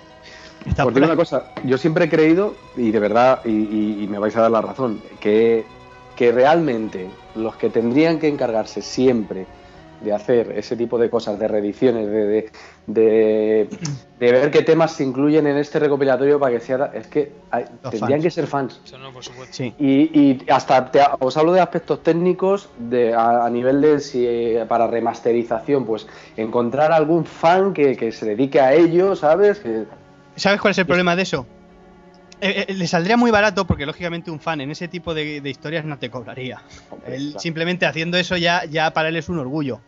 Pero a una compañía discográfica rescatar según qué cosas les cuesta, porque claro, eh, si tú tienes una cosa encima de la mesa y te dicen, venga, haz un recopilatorio, aquí tienes lo que tienes y, y lo que tienes es lo que te lo que te ofrecemos aquí, que son los 4 o 5 singles que hemos sacado, las cuatro que es por ejemplo el último recopilatorio que va a sacar Warner. Pues ha cogido los, los 5 o 6 singles que tiene por ahí y no, no se pone a buscar. Un fan dice, no, búscame tal cosa, busca... y ya mandar una discográfica a buscar y que eso no esté, y que a lo mejor esté, pero que haya que, que limpiar, no sé qué, eso ya, entonces no se arriesgan ese. Pero, Sí. te- eh, pero estoy de acuerdo contigo, es que este tipo de cosas las debería de hacer eh, los fans, y de hecho, lo bueno que tienen las reediciones estas de que está haciendo Universal es que quien las está llevando a cabo, uno de los que las está llevando a cabo es un fan de Oldfield, más reconocido. Sí. Entonces, que las haga, que las haga él es importante. Porque, porque lo que consigues con eso es que, es que a la luz cosas. salgan ciertas. eh, no sale todo porque también tienes que tener en cuenta que te, que te cruzas con, con Oldfield. Sí. Y Oldfield también es muy suyo y dice, no, este tema no, este tema sí, este tema no. Y ya te jode. Pero, pero bueno, que, que Mark Powell esté metido en, la- en las reediciones de, de Mike Oldfield en, en Universal es un punto muy a favor. Y muchas cosas de las que nos hemos encontrado en esas reediciones mm, han sido por él. O sea que. Sí. te digo, porque es que si no, eh, si fuese, si hubiese sido por Mike Oldfield, ya te digo yo, que bueno, ni la mitad. O sea, el, el, el On Ma Down este que se marcó, la versión Love Version, joder. es Eso a día, a día de hoy yo creo que es lo más espectacular, ¿no? Que ha salido en la. hasta el momento, para mí, es lo mejor. Para mí eso y, Punto. y la demo de Five Minutes Out. Junto, bueno, pero También. a mí junto, eh, a mí lo de On Down, junto con las dos demos de de, de, de- de Island, digo de Island de... No, de, bueno, de Ridge sí, pero, pero me refiero a, la- a las demos eh, enganchando con lo de On Down, las dos de Incantations. Que están Ah, cercenadas, sí, o sea, que le falta. Que le falta sí, qué maravilla. además, a una de ellas, a la de Piano Improvisation, le, le corta la, la guitarra, le, quita- le ha quitado la pista a la guitarra, que tiene también traca la cosa. Pero como esa- esa- esas pistas son, eh, son de la misma cinta, de la misma bobina, o de, o de la misma sesión, no voy a decir de la misma bobina, pero sí de la misma sesión. Tanto el On Ma Down Love versión como la de como lo de Incantation. Eso me da a pensar de que, lógicamente hay más, porque en esa misma bobina, que, que eso, esa misma bobina, vienen las cosas del, del Reflection. Entonces, falta ahí bastante más música. Y eso es lo que me jode que no. Esa es otro de- otra de esas reediciones desaprovechadas, No tío. sé, la, de, la de La peor Incantation es, tiene- efectivamente. tiene- Y es la peor precisamente por eso, porque le falta chicha. Pero mu- es, la, es a la que más chicha le falta. Pues ya me, si me dijese, bueno, pero es que tiene, por ejemplo, la de Fan My Loud, que lo único que tiene Fan My Loud es el- la demo. Pero bueno, oye, Sí, La pero demo es la demo. la remezcla que está haciendo para el 5.1 de las dos últimas, de Crysis y Five Minutes me parece muy curiosa. sí, sí, porque yo, la- yo me las he pasado, yo me las he pasado a Ah, estéreo. ah, Sí, yo también, por eso. Son muy también, curiosas, sí. son muy curiosas. Y ya te digo, lo que hizo, lo, lo que hizo con, con Foreign Affair, es, es brutal. Yo pensaba, yo cuando empecé a sonar, cuando empezó a sonar el organillo ese de, Sí. de, de las cabras, que eso, eso, eso, ahí sí, ahí sí que te la- ahí sí que tienes que, te- que tenerlo muy claro para jugártela va a poner ese sintetizador con ese sonido. Porque es que Sí. tienes que pensarlo mucho y arriesgarte mucho. Y qué cabrón, qué bien lo hizo, porque es que queda, pero Sí. perfecto, tío. Queda perfecto. Es que lo escuchas eh, solamente, lo, lo escuchas solitario, o sea, no escuchas nada más que ese, que ese órgano sin la música de fondo, solamente ese órgano, y, y, y automáticamente tiene en la cabeza una cabra subiendo una escalera. Pero lo escuchas, pero lo escuchas, lo escuchas con el, con, con el Foreign Affair de fondo. Y hostia, que dices, qué puta joya. ¿Y esto cómo va? Parece que está animando a Maggie Relly para que suba Sí, sí, una sí, escalera. Cojonudo, tío. Lo mismo. De, de todas maneras, a lo que, lo que me está gustando también de las reediciones es las cosas que estoy descubriendo de qué cosas él a la hora de la mezcla final cortaba y tal. Bueno, os habréis dado cuenta, ¿no? Que aparecen de repente sonidos de batería que luego no aparecían en, en la versión Sí. original, etcétera, etcétera. Pero lo más curioso hasta, hasta hoy es que Family Man está grabada eh, y está concebida medio tono más bajo de lo que se editó. Sí. O sea, eh, se grabó todo así. O sea, de hecho, aceleraron. Si, si lo escucháis, bueno, lo podéis comprobar en. Si tenéis, habéis pasado a estéreo, además veréis que va Sí, sí, sí. más lenta, pero no es porque vaya más lenta, sino que está bajada el pitch medio tono. Entonces yo creo que ah, se grabó el tema así y alguien en el último momento tuvo que decir, joder, es que más rápida hubiera estado mejor. A ver, vamos a probar subir el pitch. Oye, pues mira, pues la voz más o menos Es- es- tal.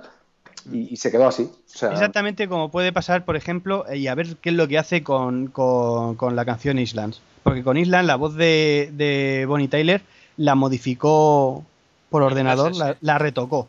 A ver, a ver cómo sonaría esa voz original. Ah, estaría, estaría bien si, si, si la deja tal cual, si hace lo mismo que con, Fa- que con Family Man. Bueno, y con dejarla Guilty. tal cual. Y, eh, no, y no solamente con Guilty, también en, en, en In High Places hay dos trocitos que, que se ve que, que estaban más sintetizados y están cambiados. Es que ahora mismo no te sé decir, porque hace tiempo que no escucho la versión la versión nueva de, en cinco- de 5.1 de Places. Pero sí que en High Places hay, hay un momento que dice, cuando dice Balloons, creo que es, que en la, en el, en el, en la versión original eh, suena de una manera y en la versión remezclada es de otra manera, suena un poquito distinto. Eh, Son esos, esos, esos toquecitos con, el ordenador, cuando los va quitando, los va puliendo y tal, me gustaría ver, porque en Discovery hay poco de eso, pero en Island sí que hay toquecitos de esos del sintetizador ahí haciendo y el ordenador haciendo eh, birlada de estas y así subidas de tono y a ver, a ver cómo, cómo lo hace en ese disco a ver cómo queda así que a lo mejor nos puede sorprender no- lo, lo sabremos dentro de cinco años. ¿no? sí al, al paso que vamos sí que sí no. porque tenemos la tenemos la, la, la reedición de, de los dos discos estos después vendrá la, el nuevo disco en el 2017 alguna chorrada se le ocurrirá y yo creo, básicamente yo creo que ya están diciendo, mira, vamos a hacer una cosa, vamos a esperarnos, vamos a ir alargando esto para que nos pillen los derechos de, de- de Warner y ya y seguimos así de seguido.